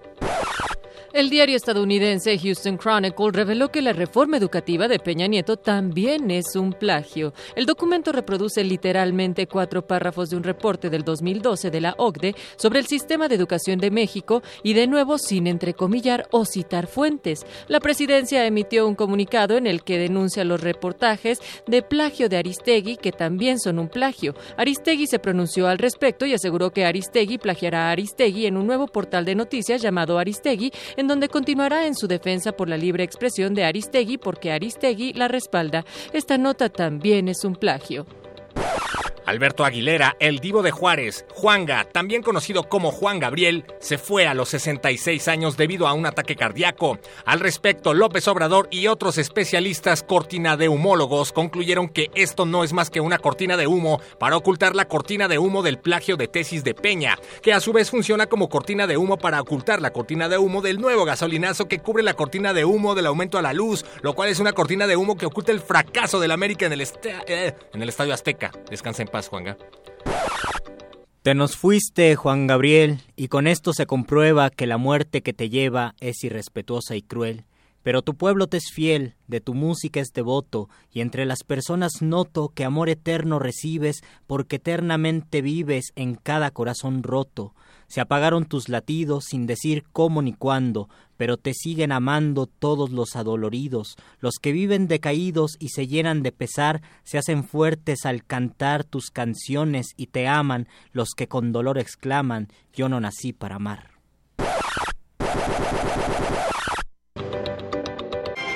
La nota nostra. Se nos hizo tarde, pero seguro. Durante dos años hemos pronunciado más de 12.961 veces la misma palabra. Resistencia modular. Pero, ¿qué significa para nosotros resistir? Cuando alguien apaga su cuarto despertador y decide levantarse, está realizando un acto de resistencia. Cada mañana que una persona decide no comprarse un tamal para mantener su dieta, sabemos que la resistencia existe.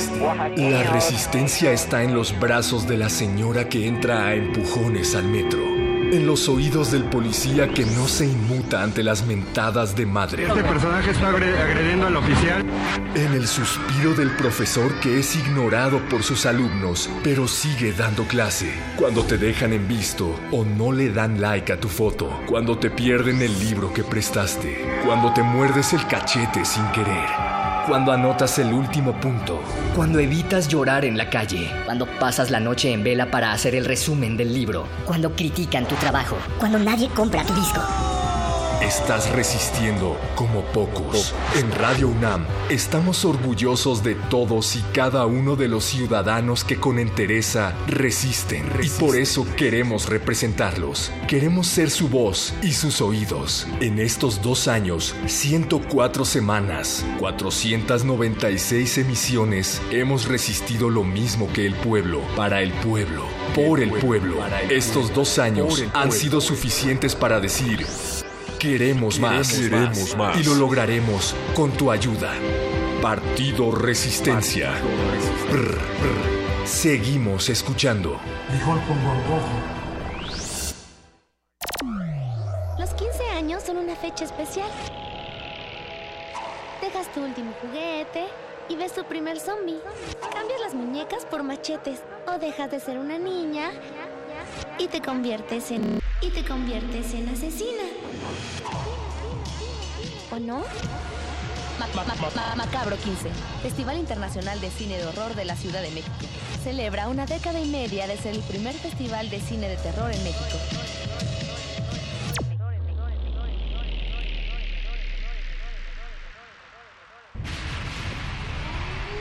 Código amarillo. Se le solicita a toda la resistencia tomar sus posiciones. Nuevas muestras musicales están por llegar. Manejen los caldos sonoros con extremo cuidado.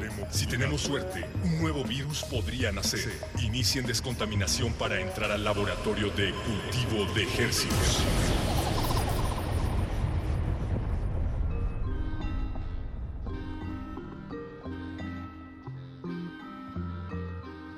Organismos audiosensibles susceptibles a la propagación sónica a través del aire y las vibraciones. Bienvenidos a otra contagiosa emisión de Cultivo de Ejercios, el laboratorio sonoro de resistencia modulada, donde se germinan las más frescas e infecciosas muestras acústicas que llegan hasta sus oídos. A través del 96.1 de FM, frecuencia modulada Radio UNAM. También estamos transmitiendo a través del 860 de la amplitud modulada, nuestra querida hermana. Saludos monoaurales. Es decir, solo de un lado de la bocina. Bueno, más bien lo mismo de, de- de ambos lados. Exacto. Eh, les saludan desde estos micrófonos Paco de Pablo. Apache o Raspi haciendo temblar los huesecillos más pequeños de su cuerpo, que son los del oído medio. Y, pues, Paquito. Damos, damos iniciada la sesión de hoy de cultivo de hercios. ¿Qué son los hercios? No sabemos, es una palabra inventada, pero sin duda tiene que ver con lo que se germina en términos musicales que, que nos interesa aquí en Resistencia Modulada y nos, nos da mucho gusto propagar hasta sus oídos. Eh, aquí escucharán música nueva, mm, poco de música vieja en realidad, y siempre, siempre, siempre tendremos invitados de lujo aquí en la cabina a quienes disectaremos sonoramente frente a sus oídos. Sujetos de estudio con muestras sónicas y pero hay, hay más cosas que ofrecer. ¿Qué va a haber hoy, Paquito? Eh, hoy, Apache, la cartelera está llena. Tenemos aquí invitados en cabina a Tayak, una banda de Baja California que reside aquí en la Ciudad de México. También estaremos hablando con Daniel Denis. Ajá, Apache, con ¿sí? Daniel Denis en un El- momento que se estará presentando este jueves primero aquí en la sala Julián Carrillo. Eh, él viene de Tijuana y va a tocar con otra banda de Tijuana que se llama Ramona. Así pero es. en unos momentos estaremos platicando con él.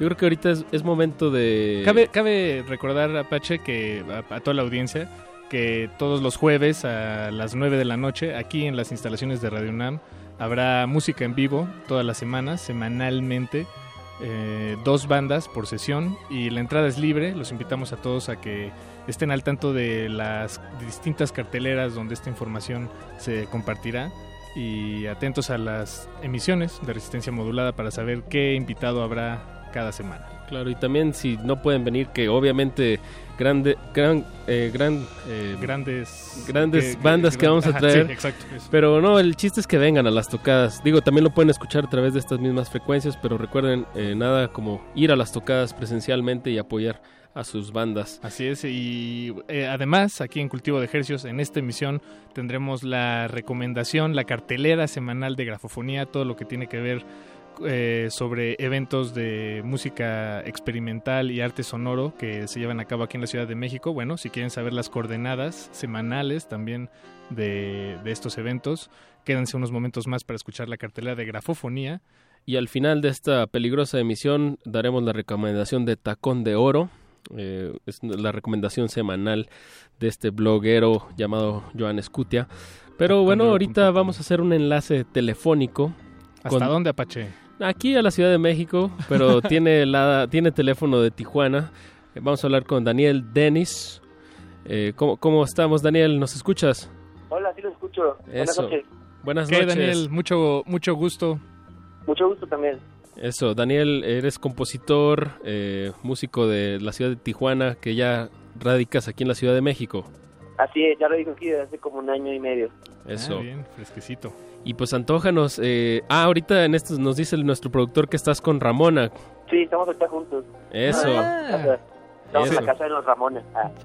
ya, ya se conocían desde antes de que, bueno, es que ambas, ambos proyectos son de Tijuana, pero radican aquí en la ciudad. ¿Ya se conocían desde antes? Sí, sí, siempre conseguíamos el mismo shows. Es que Tijuana es una ciudad de un movimiento muy padre de bandas. Y casi todos nos apoyamos entre todos. Entonces, este, lo que es Ramona, eh, pues mi proyecto. Hay otra banda de Tijuana que también está aquí, que al mismo tiempo se llama Vaya Futuro. Vaya futuro. Eh, y muchos de Tijuana también que siguen allá, este, como Jardín y este desierto. Todos nos llevamos, somos, somos como muy amigos.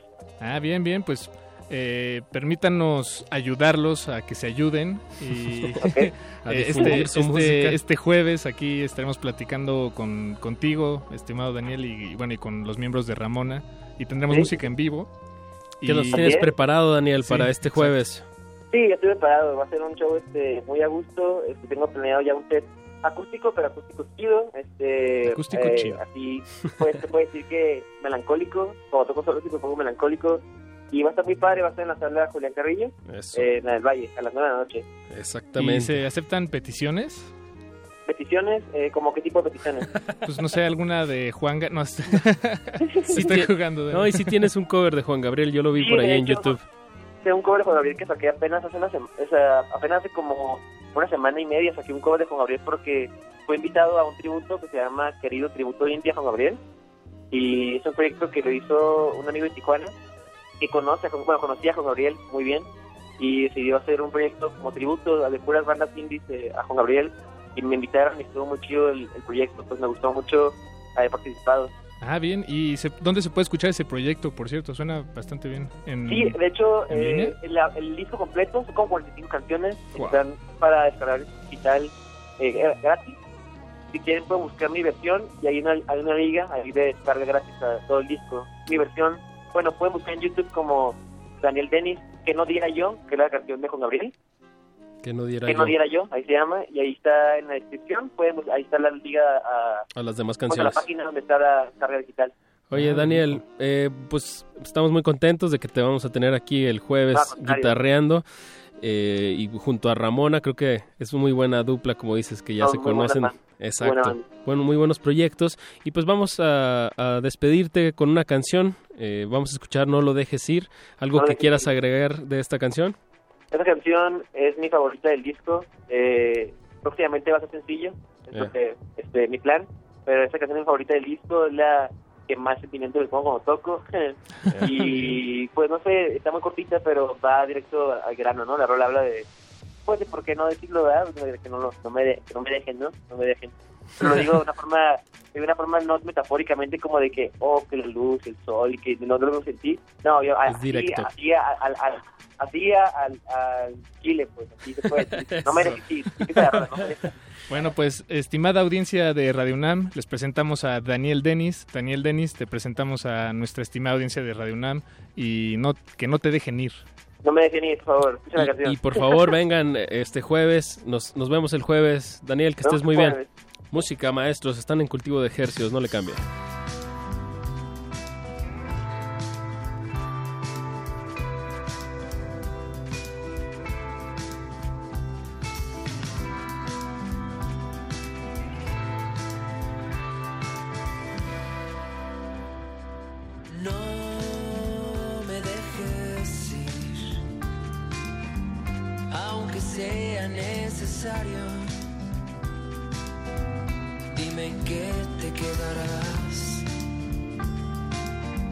Y no todo lo contrario.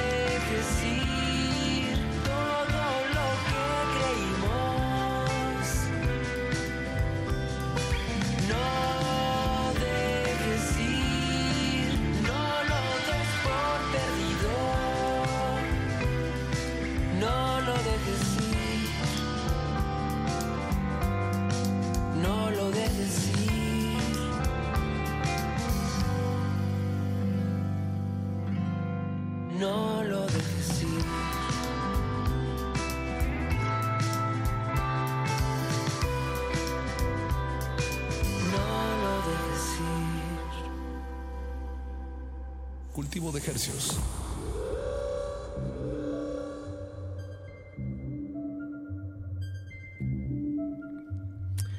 Regresamos a Cultivo de Ejercicios, el laboratorio, laboratorio sónico de resistencia modulada. Y como es protocolo, ya estamos desinfectando eh, la cabina, sanitizando. Perdón, es el, gas desinfectante, siempre me, me agarra. Hay que ponerle una- un cubrebocas aquí a los micrófonos porque todo lo que se propaga a través de estas frecuencias queremos que sea benévolo y pues ya tenemos a nuestros sujetos de estudios bien desinfectaditos. Tenemos aquí a Álvaro Castro, a Carlos Arias, el 66.66666% de Tajac. O sea que es un trío. Es un trío, ¿no? Bien. Así es. Eso. Bienvenidos, Carlos Álvaro. ¿Cómo están? ¿Qué tal? Muchas gracias por invitarnos. Ba- batería y guitarra, ¿no? Y quiero suponer que el elemento que falta es el bajo. Así es. Eso. Power Trio. Power Trio. Coco. ¿De dónde viene este nombre, Tajac? Suena bastante Perdón, les dije hace rato Tajak y sí, estaba yo siempre, mal. siempre pasa eso. Hemos sido Tayak, Tejak, varios nombres acá. Como si estuviera en inglés, pero ¿de, qué, ¿de dónde viene esta palabra? Pues Tajak es este una palabra del, de los quilihuas, que es una etnia de Baja California, Ok. que abarca desde el norte de Baja California hasta Baja California Sur y pues él es de La Paz y Coco y yo somos de del norte. Ok. Entonces, este... Algo que los unía en Ajá, la algo que península. nos uniera y Tajac significa esqueleto. Ah, wow. Sí. Esqueleto. Sí. ¿Y cómo describirían así brevemente su música de Power Trio?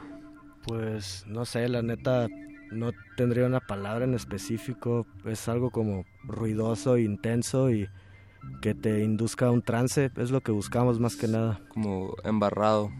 Así es, embarrado. Embarrado. Emba- embarrock. Rock embarrado. Derretido. Eso, eso suena muy bien. Tuvimos aquí el placer de, de conocer a Álvaro el, el jueves pasado. Eh, él tocó con Sunset Images, un dueto, la un dueto bastante poderoso también y también tocaron los viejos. Ya, ya, ya tuvimos muestra ahí en vivo de, de, tus, de tu forma de tocar la batería. Eh, pero en este proyecto, ¿qué dirías que hay de diferencia con, con Tajac? ¿Es más, más ruidoso, más, más eh, envolvente? Pues yo a Sunset la considero una banda hermana. El sonido es puede ser algo similar en cuestión de instrumentación y, y de intensidad en cuanto a la batería, ¿no? Pero Tajac creo que es un poco más repetitivo y busca cosas un poco más oscuras. Como lo que dicen en su descripción de Facebook, drone rock, que es. como algo repetitivo, o cómo más lo describirían el, ritual el drone. también. Como un ritual también podría ser el drone. ¿Qué, qué fue lo, lo que los unió? Además de una profunda amistad. en, Pues- eh, como músicos, tal vez, Nos- eh, el proyecto. No sé, o sea, nos conocimos y pues como todos somos de, de allá de la baja, pues nos caímos bien, ¿no? En corto y una vez echamos el jam y nos gustó lo que salió. En realidad no estábamos buscando nada en específico ni nada. Sí, y- pues nos gustó que nos podríamos dar por completo. Así es. Libremente tocando y, y se sentía muy bien y ahí fue donde fluyó todo. Y eh, donde fluyó todo fue en este sonido drone, eh, digamos, eh, eh, que sin duda sí es de lo más característico del sonido de, de Tajac. Sí, sí, dentro de eso, pues no- siempre nos, nunca buscamos como, como tocar algo en especial, más bien era lo que salía acá. Sí hubo como un muy buena simbiosis entre los tres, o sea, nunca ha habido momentos donde yo le diga a Carlos qué tocar, ni él me diga a mí toca Claro. esto, ni a Coco, oye, toca eso, o sea, simplemente pasa Tocan. y ya. Sí. Claro, Y claro. El proyecto lleva desde el 2000... Empezamos a, 15? a tocar como desde el 2014, 14. pero para nosotros nomás, el, el primer álbum salió en 2015, 2015, en febrero, y nuestra primera tocada fue en mayo del, del mismo año. Pues les parece bien si, si les damos una muestra Sí, no, suena a, nuestra, bien. a nuestros escuchas para que se den una buena quemada de orejas con una buena embarrada en sus palabras de Tajac. ¿Qué vamos a escuchar? Eh, vamos a escuchar Mersbow, eh, es parte de un EP con dos rolas que sacamos en noviembre del año pasado. Bien, pues perfecto. Recuerden, están escuchando Radio Nam. Esto es Cultivo de Ejercios, la vitrina sonora de resistencia mo- modulada.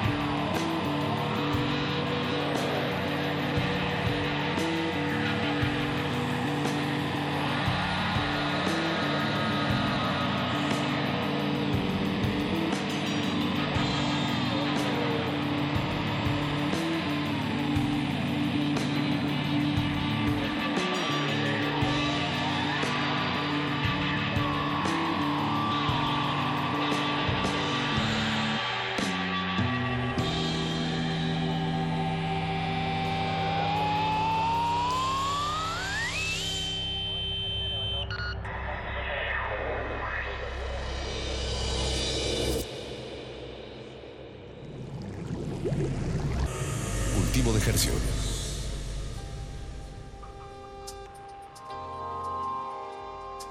Acabamos de escuchar Mersbow de la banda Tajak, que pues tenemos aquí a, al- a dos tercios, a Álvaro Castro y a Carlos Arias, al 66.666 hasta, al- hasta el infinito de Tajak.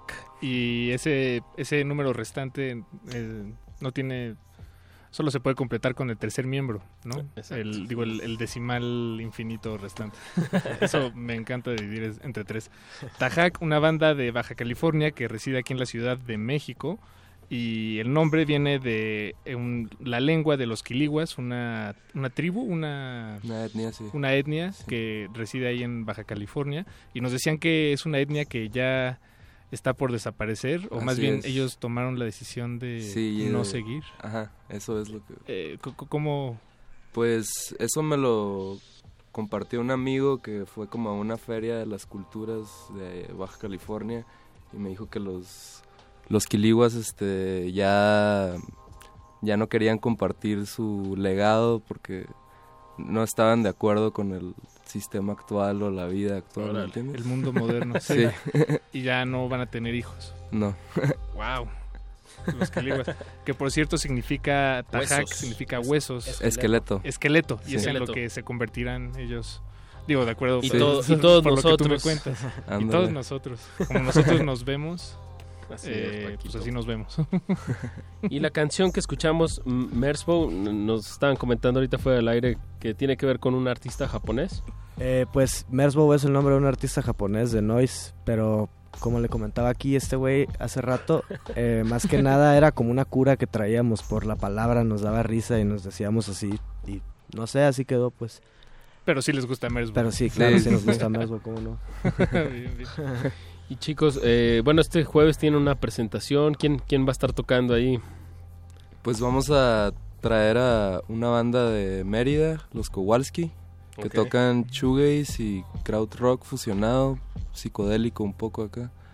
Y pues la verdad está muy muy padre esa banda. Los Kowalskis. Kowalski. Kowalski sin la S al final. Ok, ah, va para También- checarlo. Anótalo, Paquito. Kowalski. Kowalski. Kowalski. Kowalski. Y también viene Parásito de Guadalajara. De Guadalajara, ajá. Están presentando su nuevo disco que está muy padre también. Sí, la Este, está muy chingona. y Si tienen chance, escúchenlo. Se llama Creador. Búsquenlos en Bandcamp. Parásito de Guadalajara. Ya. ¿Y quién más va a estar? Ustedes, Tajak y... Va a estar Tajac, Oceans y Sadfields. Los Ah, tres bien. Residimos aquí en el DF. Eso es como el lo, lo local que va a estar en la tocada. Y pues de headliners los Kowalski y Va a ser en el Alicia. A las ocho y media es la cita. Ah, muy bien. Este jueves. Este jueves, así es. Pasado, pasado mañana. Exacto. pasado, pasado mañana. Eh, pues hay que regalar un... Nos, nos, nos trajeron un, un boleto doble aquí para la audiencia, para los que quieran ir este jueves primero a, ahí a la Alicia. Eh, pues hay que dar el teléfono, Carlos. Claro, el teléfono es 55 23 54 12. A la primera persona que marque le damos un boleto doble para ir a ver eh, bandas de rock aquí en el, en el legendario Alicia. En, el- en vi- en vida, todavía. Leyenda en vida. A diferencia de las que se están muriendo. Oigan, y también eh, tienen un, un proyecto que se llama Hole, eh, Hole Records. Una net label. Una net label. Una, dis- una, ¿cómo se le diría? Una disquera de internet. Sí, pues Co- hasta ahora es eso. Pero el plan es también como seguir este con esto y ahí llegar al punto en el que también distribu- distribuyamos dis- discos y cassettes, viniles y cosas así. ¿Y qué proyectos hay ahorita en Hole Records? Ahorita este, está Tajac y Mr. Saldos, que es la otra banda de Carlos de Ensenada. Eh, pero tenemos planes este, el próximo mes o el que le sigue. Ah, este, vamos a sacar un EP que grabamos junto con San Pedro el Cortés. También está por salir bien, es- bien. el próximo EP de la banda Freak Piper de Guadalajara. Y pues hasta ahorita está eso. El próximo disco de Tajac también, que sale en octubre. Sí. Ah, bien. Y un single también de Mr. No, Saldos. y otro single de Mr. salir. Saldos. Sí. Mr. Saldos. Eh, nos pregunta Raúl González de La del Valle. Y bueno, es una pregunta para ustedes, muchachos. Dice: ¿Qué impresión tienen del jam session que tuvieron con Sunset Images en el Alicia? Al parecer alguien estuvo ahí. Eh, pues la neta Gracias, chingón, la neta, está bien a gusto tocar con, con Samuel. Sí, la verdad, ya hemos llameado todos con él y siempre fluye muy, muy bien. También Samuel te- es un gran guitarrista. Sí, la verdad. Tenemos planeado también sacar un, un EP con Sunset Images y Tajac como un split. Pues muy bien, eh, pues hay que poner otra canción de Tajak. Eh, ¿qué, qué quieren escuchar, chicos? ¿Qué nos trajeron aquí a la cabina? Es un demo de lo que va a ser nuestro siguiente disco. Ok, bien. Se llama Aquelarre la canción. Aquelarre. Sí. Pues vamos, vamos a la que larre. Pues muchas gracias a, a Carlos Arias y Álvaro Castro por venir aquí a la cabina a compartir la música de Tajak. Y pues algo que quieran, que otra primicia que nos quieran dar de, de su nuevo material, ¿ya tienen nombre o, o todavía está así en, en la Eh, penumbra? Pues todavía no tiene nombre, pero son rolas que venimos tocando desde la primera vez que tocamos, más Ok. que no hemos grabado y pues ya están más que amarradísimas. Sí. Ya cuando se grabe, pues ya la neta ya lo queremos sesión sacar. en vivo todos cuando lo grabamos. Así es, va a ser como casi casi los que nos han visto en vivo, va a ser muy similar al show que ven en vivo todo el disco. Eso, eso es muy importante que se refleje el en vivo, el disco en el en vivo y pues de nuevo ya se fue el boleto, eh, pues, no duden en ir a, la- a esta tocada en esta escena de pues de varias bandas, Sadfields, eh, Oceans, Oceans. Parásito, Kowalski. Parásito de Guadalajara, Así- Kowalski de Mérida, qué, Así es. qué bien que andan organizando gente Sí. de otros lados aquí Sí. en la Ciudad de México.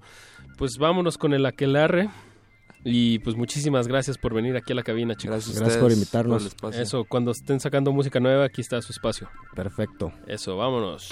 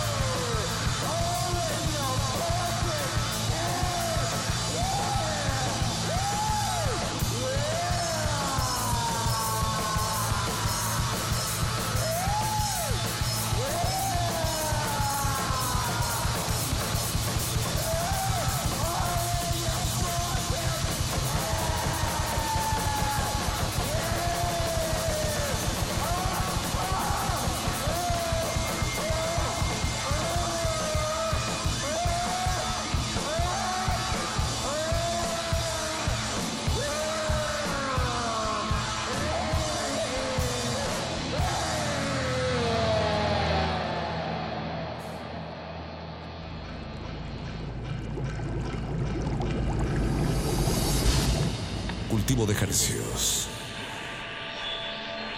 Radiofonía. Afonía. Poli, poli, poli, polifonía. Cacofonía. Sinfonía. Megafonía. Grafofonía. Grafofonía. Cartelera de difusión sonora.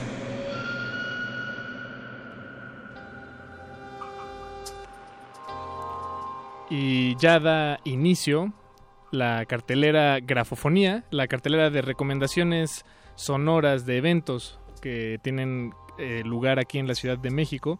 Y bueno, esta semana, el 31 de agosto, a las 7 y media de la noche en el Museo de Arte Moderno, los invitamos al Bosque Sonoro 2016 con una presentación de Bárbara Lázara. Eh, su presentación se llama Molde para Totem 13 y es una pieza elaborada para crear un diálogo con el espacio a través de las posturas físicas de los tótems y recreando sonidos vocales en, en esas posturas. Eh, los invitamos, a, repito, en el Museo de Arte Moderno el 31 de agosto a las 7.30 de la En- noche. Entrada libre, hay que decirlo, y pues es una experiencia bastante agradable ir ahí al lado del, del MAM. Ah, pues tienen varias bocinas, Y una me dices que el bosque, inmersiva. eso, que son, el bosque sonoro son eh, ocho bocinas, esta, eh, ¿cómo le dicen? Como hipercuadra multipléjico sonoro. sí, son varias pistas eh, tiradas desde varias bocinas y pues ahí es una experiencia bastante a gusto en, en el bosque sonoro. Y bueno, eso es el miércoles 31 como dijiste y el viernes 2 tenemos voces, diálogo y memoria, paisaje sonoro, una intervención de Alejandro Cachivache, Enrique Maraver y José Luis Romero. Esto se dará a cabo a las 9 de la noche en el espacio cultural Bandini. El espacio cultural Bandini se encuentra en Bucareli 69 es casi casi enfrente del reloj chino, ahí en la colonia Juárez. Entonces, bueno, si quieren, también es evento gratuito para que se den una vuelta a voces, diálogos y memoria. Y aprovechando también, pues, eh, ¿por qué no, Paquito? Hay que promocionar el evento de casa. Va a ¿Cómo estar no? el jueves primero eh, Ramona y Daniel Denis, como escucharon al inicio de esta emisión. También evento gratuito. Y pues hay que, hay que venir a apoyar a las bandas. Da- completamente de acuerdo. Y mira, ya aquí la respetable audiencia ya me está corrigiendo. Octofónico. Esa es la palabra que, que no me salió, Apache. Eso. Eso.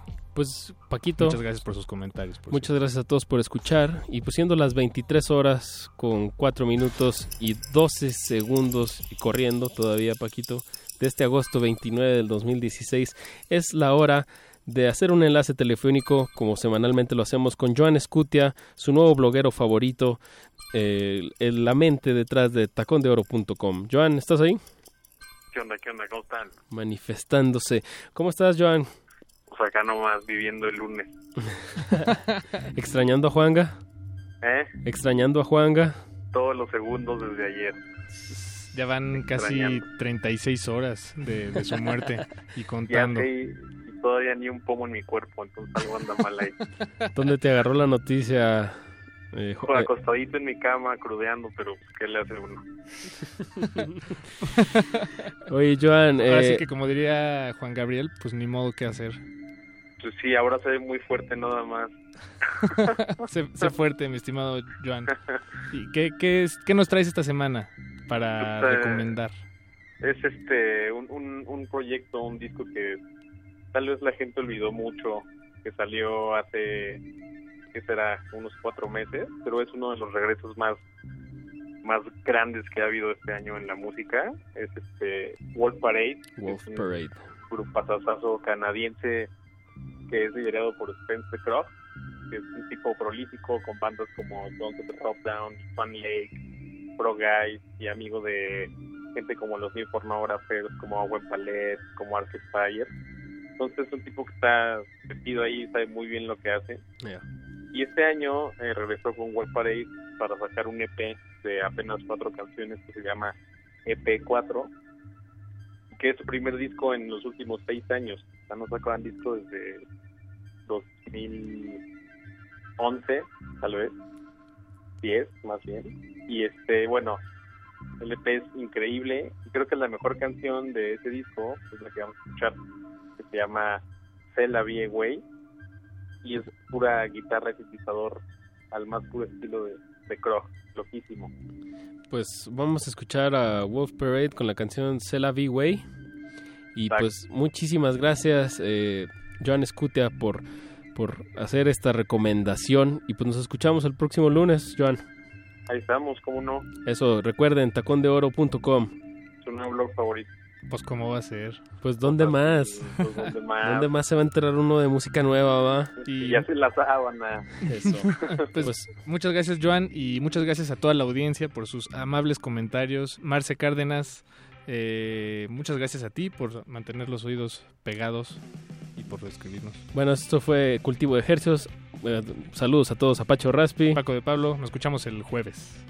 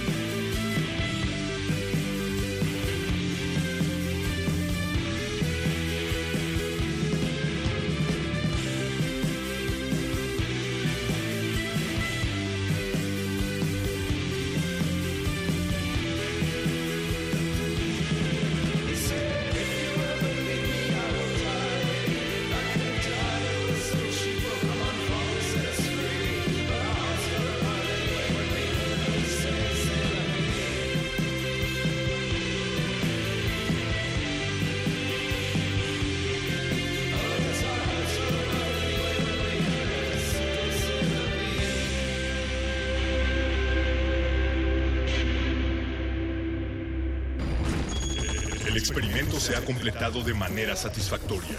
El cultivo está hecho. De ti depende que germine en tus oídos. Buen trabajo, Resistencia. Hasta la próxima misión. Hasta la próxima misión.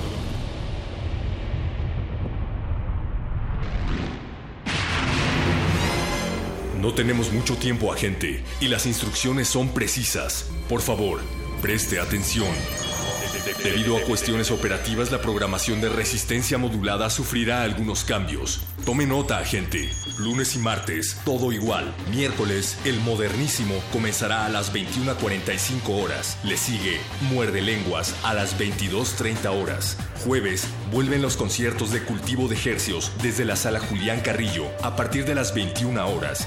Después, Glaciares a las 23 horas. Viernes, playlisto a las 22 horas y el Buscapiés mantiene su horario a las 23 horas. Ante cualquier duda, agente, puedes consultar nuestra programación en el Facebook de Resistencia Modulada o en www.resistenciamodulada.com.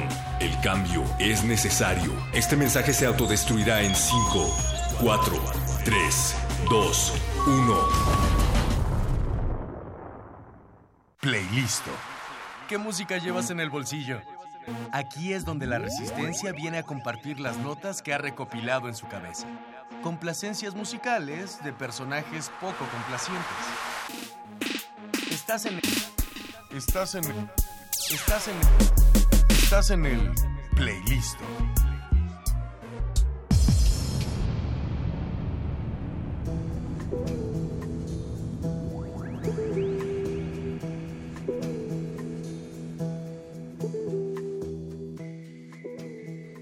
Son las 11 con 12 de la noche. Esta resistencia modulada se está agotando. Pero llegamos a la hora, iba a decir la hora más cachonda de esta resistencia modulada. Es los martes con el punto R a las 11 de la noche. Pero hoy tenemos una, una selección musical en el playlist que también tiene que ver con martes sensual para que terminen su lunes e inicien el siguiente día de la semana con ganas y mucho ánimo. Y para eso tenemos aquí en la cabina a Nayes Zárate. Nayes, muchas gracias por venir esta noche. No, a ti, Rafa. Que creo que hiciste una selección muy adecuada porque está lloviendo. Sí, claro. Está muy melancólico el ambiente, entonces el hecho de que sea martes sensual el lunes lo hace bastante especial. Que empiece desde el lunes, ¿no? Exacto. Sí. Y pues no sé si nos quieras contar un poco de cómo fue que elegiste las canciones o cómo es que defines el martes sensual. Pues mucho es como con mi estado de ánimo, o sea, como que de repente despierto y digo, hoy empecé como con mucha actitud y necesito algo muy prendido, o igual estoy como un poco bajoneada y entonces necesito lo mismo, como que en realidad siempre necesito lo mismo, como mucha pila y no sé, como que de repente voy caminando y digo, esto suena mucho metal y necesito como un poquito de guaracha, o sea, siempre es todo un mix, mi vida es un mix de sonidos, entonces... Eh, la lista de hoy fue mucho como esto del martes sensual, lo empecé hace un año, entonces como que dije, eh, las voy a ir guardando porque son canciones que algunas han como que estado en etapas bien padres de mi vida y otras en donde estuvo gente que ya no tiene nada que ver conmigo, pero siempre me marcaron. Entonces, la lista es mucho así. La primera canción que ahorita vamos a escuchar fue la segunda que, que puse hace un año ya. Y bueno, pues que la escuchen. Debo decir que sí es este una selección bastante sensual y creo que nuestros radioescuchas a esta hora lo van a disfrutar bastante. Eh, les recordamos que estamos en redes sociales, en Twitter como arroba R en Facebook como Resistencia Modulada. Estamos esperando todos sus comentarios y sobre todo que nos digan si les está gustando esta lista de martes sensual. No olviden el hashtag. Y pues qué tal si empezamos Betoques, ¿te parece? Pues esto es Everybody Hears Wants You de Jeff Buckley. Vamos a escuchar la canción y regresamos. Estamos en Resistencia Modulada. Playlist.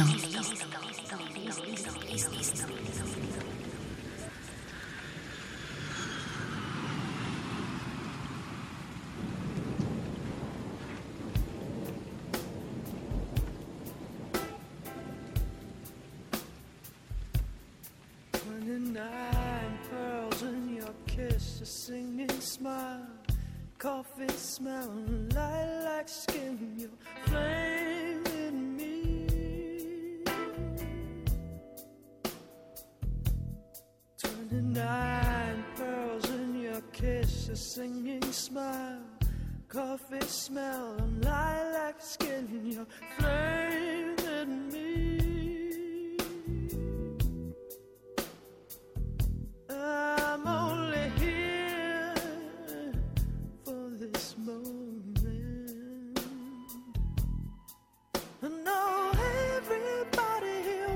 here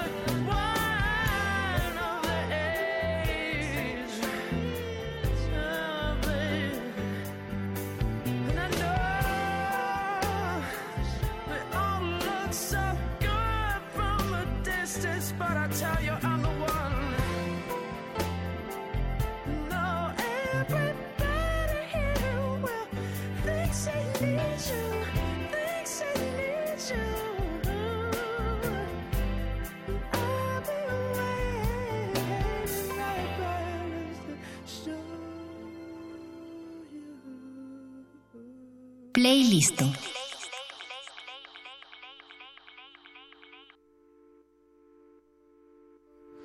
Ya estamos de vuelta en el playlist de Resistencia Modulada. Acabamos de escuchar Everybody Here Wants You de Jeff Buckley, el primer, eh, la primera elección de Nayes Zárate para esta noche de martes sensual.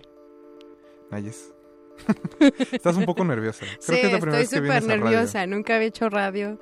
O sea, siempre hablo un montón, pero como que me cohibe todo esto. Y eso que aquí no hay nadie. Sí, ya sé.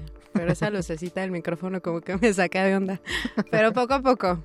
Poco a poco. Sí. Pues quisiera, este, más bien creo que tenemos que presentarte con nuestra audiencia. ¡Ay, ¡Qué nervios! Eras editora de Fan de la Cultura y eh, pues eres periodista cultural. Ahora soy marquetera cultural. Como todos, en realidad en el fondo todos hacemos marketing. Sí, claro. Desde que te vendes como para tener novio o algo así. Bueno, no, no lo decía por eso, pero también. Sí, en realidad siempre te estás vendiendo y todo es negociar, ¿no? Entonces, pues pues sí, diario lo hago. que nos decían no se despeguen porque Nayes proponía en el corte comercial una promoción para incentivar que participen en este playlist de resistencia modulada, pero la vamos a dar hasta el tercer bloque para que estén, Qué estén listos y atentos. No quiero que este que pierdan la atención. Enfóquense, les conviene. Enfóquense. Pero bueno, eh, nos decías que te gusta que tu vida es un mix de sonidos. Sí. Pero en realidad, ¿qué es lo que más escuchas? O sea, el- debe de haber algo que siempre termines como en algún punto del día que regreses a eso. Sí, de hecho, ahorita como que estoy en una etapa donde escucho mucho el- mucha electrónica y me gusta mucho el house, el techno y también el post-punk. O sea, como que ahorita he escuchado un montón y también hice un, un proyecto de música experimental para una hice un diplomado en San Carlos. Entonces, un, o sea, con lo que me titulé, porque no estaba titulada, me tardé como ocho años más o menos, entre que sí y no. Y bueno, hice un proyecto en donde metí muchos músicos como que hacen cosas rarísimas y con muchas texturas y, y también fue como que lo que ahorita estaba escuchando. Pero en esta playlist está bastante suavecita, es Sí. muy ligera. Justo creo que para estas horas de la noche está. Perfecto para que se vayan a, a dormir de buen humor y amanezcan mañana con toda la energía. Sí, pues depende. Yo también en las noches de repente me da la loquera y me pongo a escuchar salsa porque tengo mi parte como que mi ADN está mucho el pues la salsa y la cumbia, digo, Ah, la mitad de mi ser, jarocha. sí, la mitad de mi ser es de Veracruz, entonces me la paso escuchando mucho como son jarocho y me encanta bailarlo.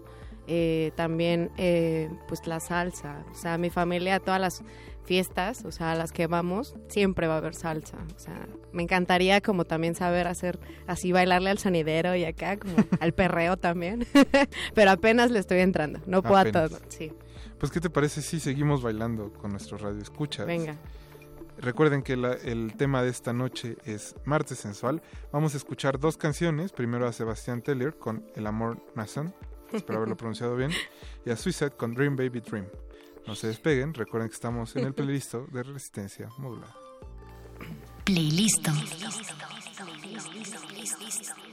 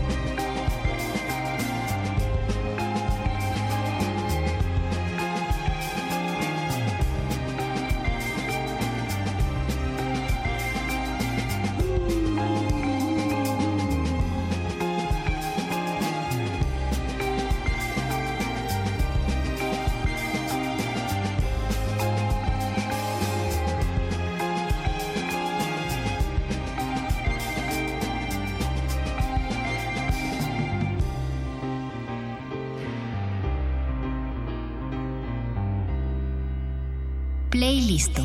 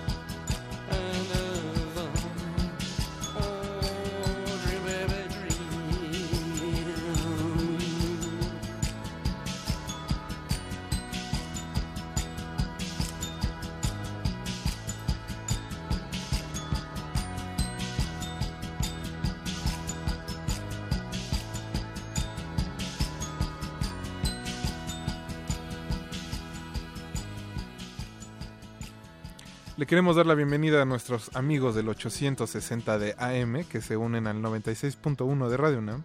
Estamos en el playlist de Resistencia Modulada esta noche de martes sensual. Está programando Naye Zárate, que está aquí frente a mí, con una sonrisa de oreja a oreja, porque está a punto de dar este, la dinámica que va a aprender este lunes. Antes de eso, recuerden que el teléfono en cabina es 55 23 54 12. 55 23 54 12, ténganlo bien anotado, porque Naya, es que se van a ganar nuestros radioescuchas que hablen. Bueno, quedamos que el tercero que hable va a salir conmigo. Ah. Entonces, pues aplíquense. Beto, que- no, espero cabina que no. listo así. cabina no cuenta. No, Lo sí. siento, Betoques. No, no pasa nada. Ahorita te compro un café. No. bueno, acabamos de escuchar a, a Suicide con Dream Baby Dream. Y este, pues estamos hablando de este martes sensual. Y creo que ya perdí un poco el hilo de la conversación por la dinámica, pero les puedo repetir Ah, el número también de quieres hablar. Yo no puedo participar porque trabajo en Radio UNAM. 55 23 54 12, 55 23 54 12, llame ya. Los estamos esperando en este playlist. Y bueno, Nayes, este pues en realidad te dedicaste un buen tiempo de tu vida a ser periodista cultural. Me dediqué, empecé en la nota roja en realidad. Ah, Sí, o sea, como que mi escuela fue el Universal Ajá. y ahí estuve cuatro años y pues trabajé muy de cerca con los del gráfico, que les mando un gran saludo porque son grandes amigos. Y pues después me pasé a editora de cultura en el Universal.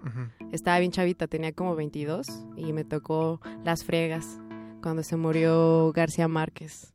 Entonces sí, sí la viví, me ha gustado mucho como toda la parte pues de la cultura y pues por eso después me decidí a estudiar marketing cultural también. Y pues a ver qué viene. Ahora estoy pensando más como en mi maestría también, un poco en la gestión cultural. Que es, es, este todo lo que se está cruzando en el periodismo con marketing. Creo Sí, que es completamente. bastante interesante. Sí, está bien padre. Te das cuenta que el periodismo se necesita en todos lados. Ajá. Ya, y creo que tenías eh, toda una ronda de saludos. Ah, sí. Porque como, como Alex Lora también pediste que te grabara tu mamá. en en Mi mamá ya casetera. dormida, ni siquiera se acuerda, yo creo. Pero así es mi madre y la amo completamente. Bueno, de este lado queremos eh, mandarle un saludo a Zoe Zárate, que nos está escuchando. ¿Eres mi primo, No Zoe? sé si sea tu pariente. Pues tal vez. Puede ser. Que me agregue al Facebook. Y pues Nayes, ahora sí que arráncate con tu ronda Pues quería saludar a mis amigos al Chapu y al Salo, que siempre están ahí conmigo y me están pasando canciones. Y la verdad a veces no tengo tiempo para escuchar todo, pero los quiero un montón. Y al Lencho de francés que me acaba de escribir que tenía como dos años que no sabía de él. Un saludo, Lorenzo. Lencho, donde sea que estés tú y este... Lencho. Pues un saludo. Muchas gracias por llamar a esta tu estación. Se te Y quiere, creo, Lencho. creo que ya tenemos a dos personas en la línea que se van a ¡Wow! ¿Tan pelear rápido? por tener A una muerte, cita pélense a muerte. Es como en Gladiador Americano con gelatina. Beto, que es- estamos en la línea, no, todavía no. A ver qué ofrecen, ¿eh? Ah, pero, Que necesito las orejitas. ajá. Bueno, estamos tratando de conectar la... ¿Ahí se escucha? Bueno, ¿quién está en la línea? Javier, Wow. ¿nos escuchas? No, colgó. Ah, le dio miedo. No, así no se puede. Es más, vamos a escuchar eh, más música en lo que en lo que Javier se vuelve a conectar. Eh, vamos, vamos con Movement, con la canción Wow. Ivory. Y creo que es mi favorita de la lista porque soy bastante fan. Eh, Massive Attack con Madonna, con un cover de Marvin Gaye que es Sí. I Want You. Beto, por favor,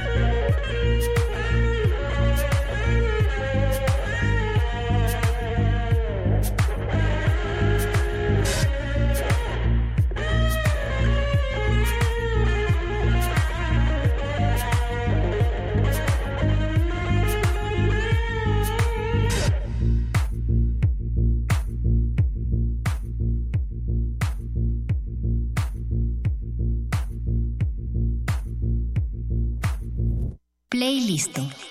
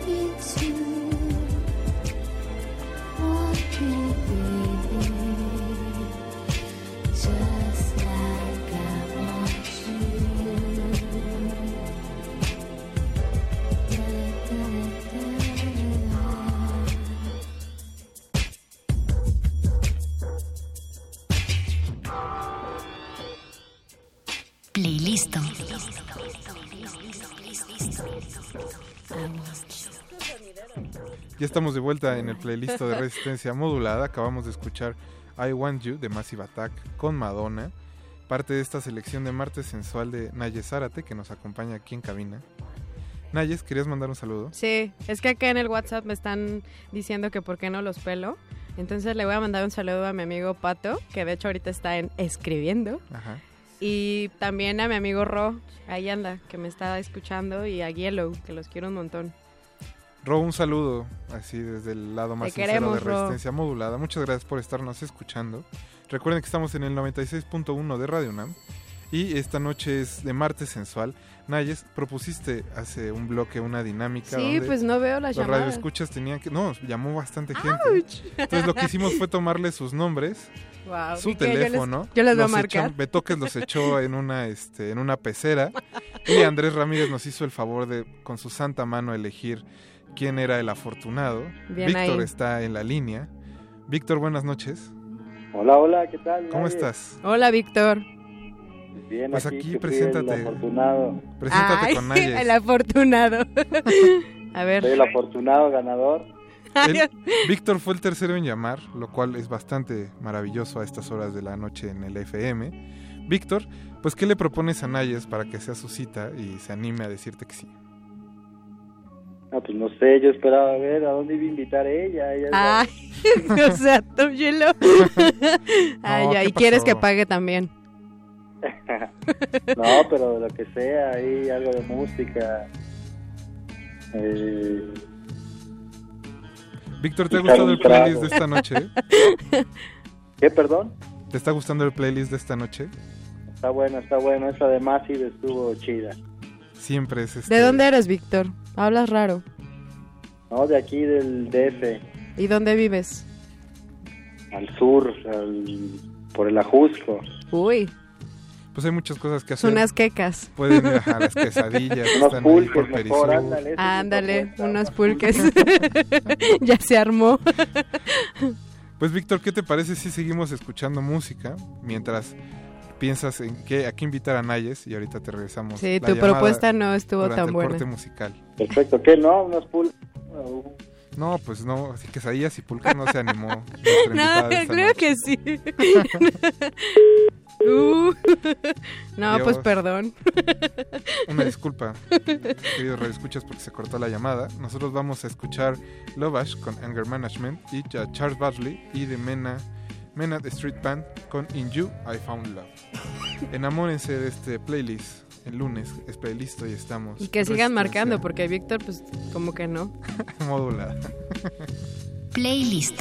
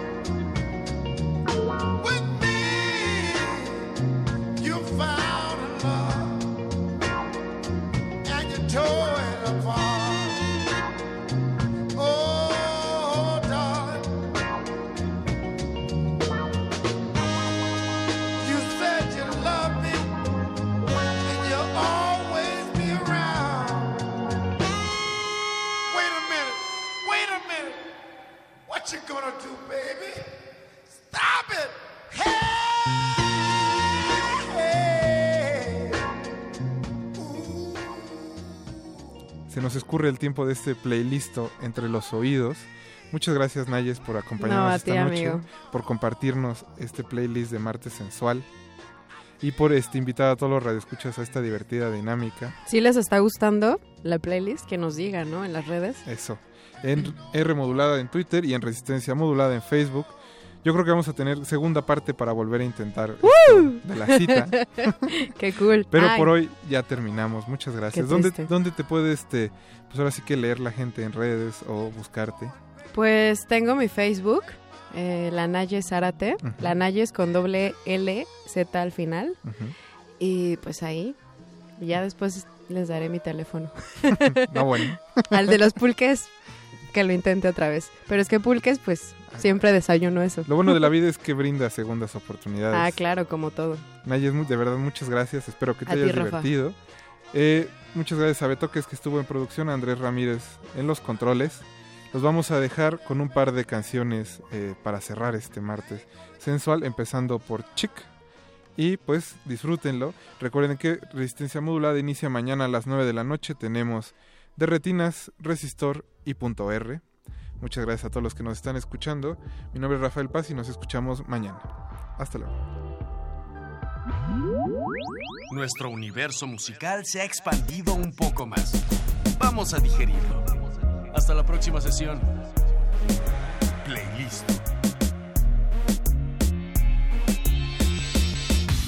Playlist.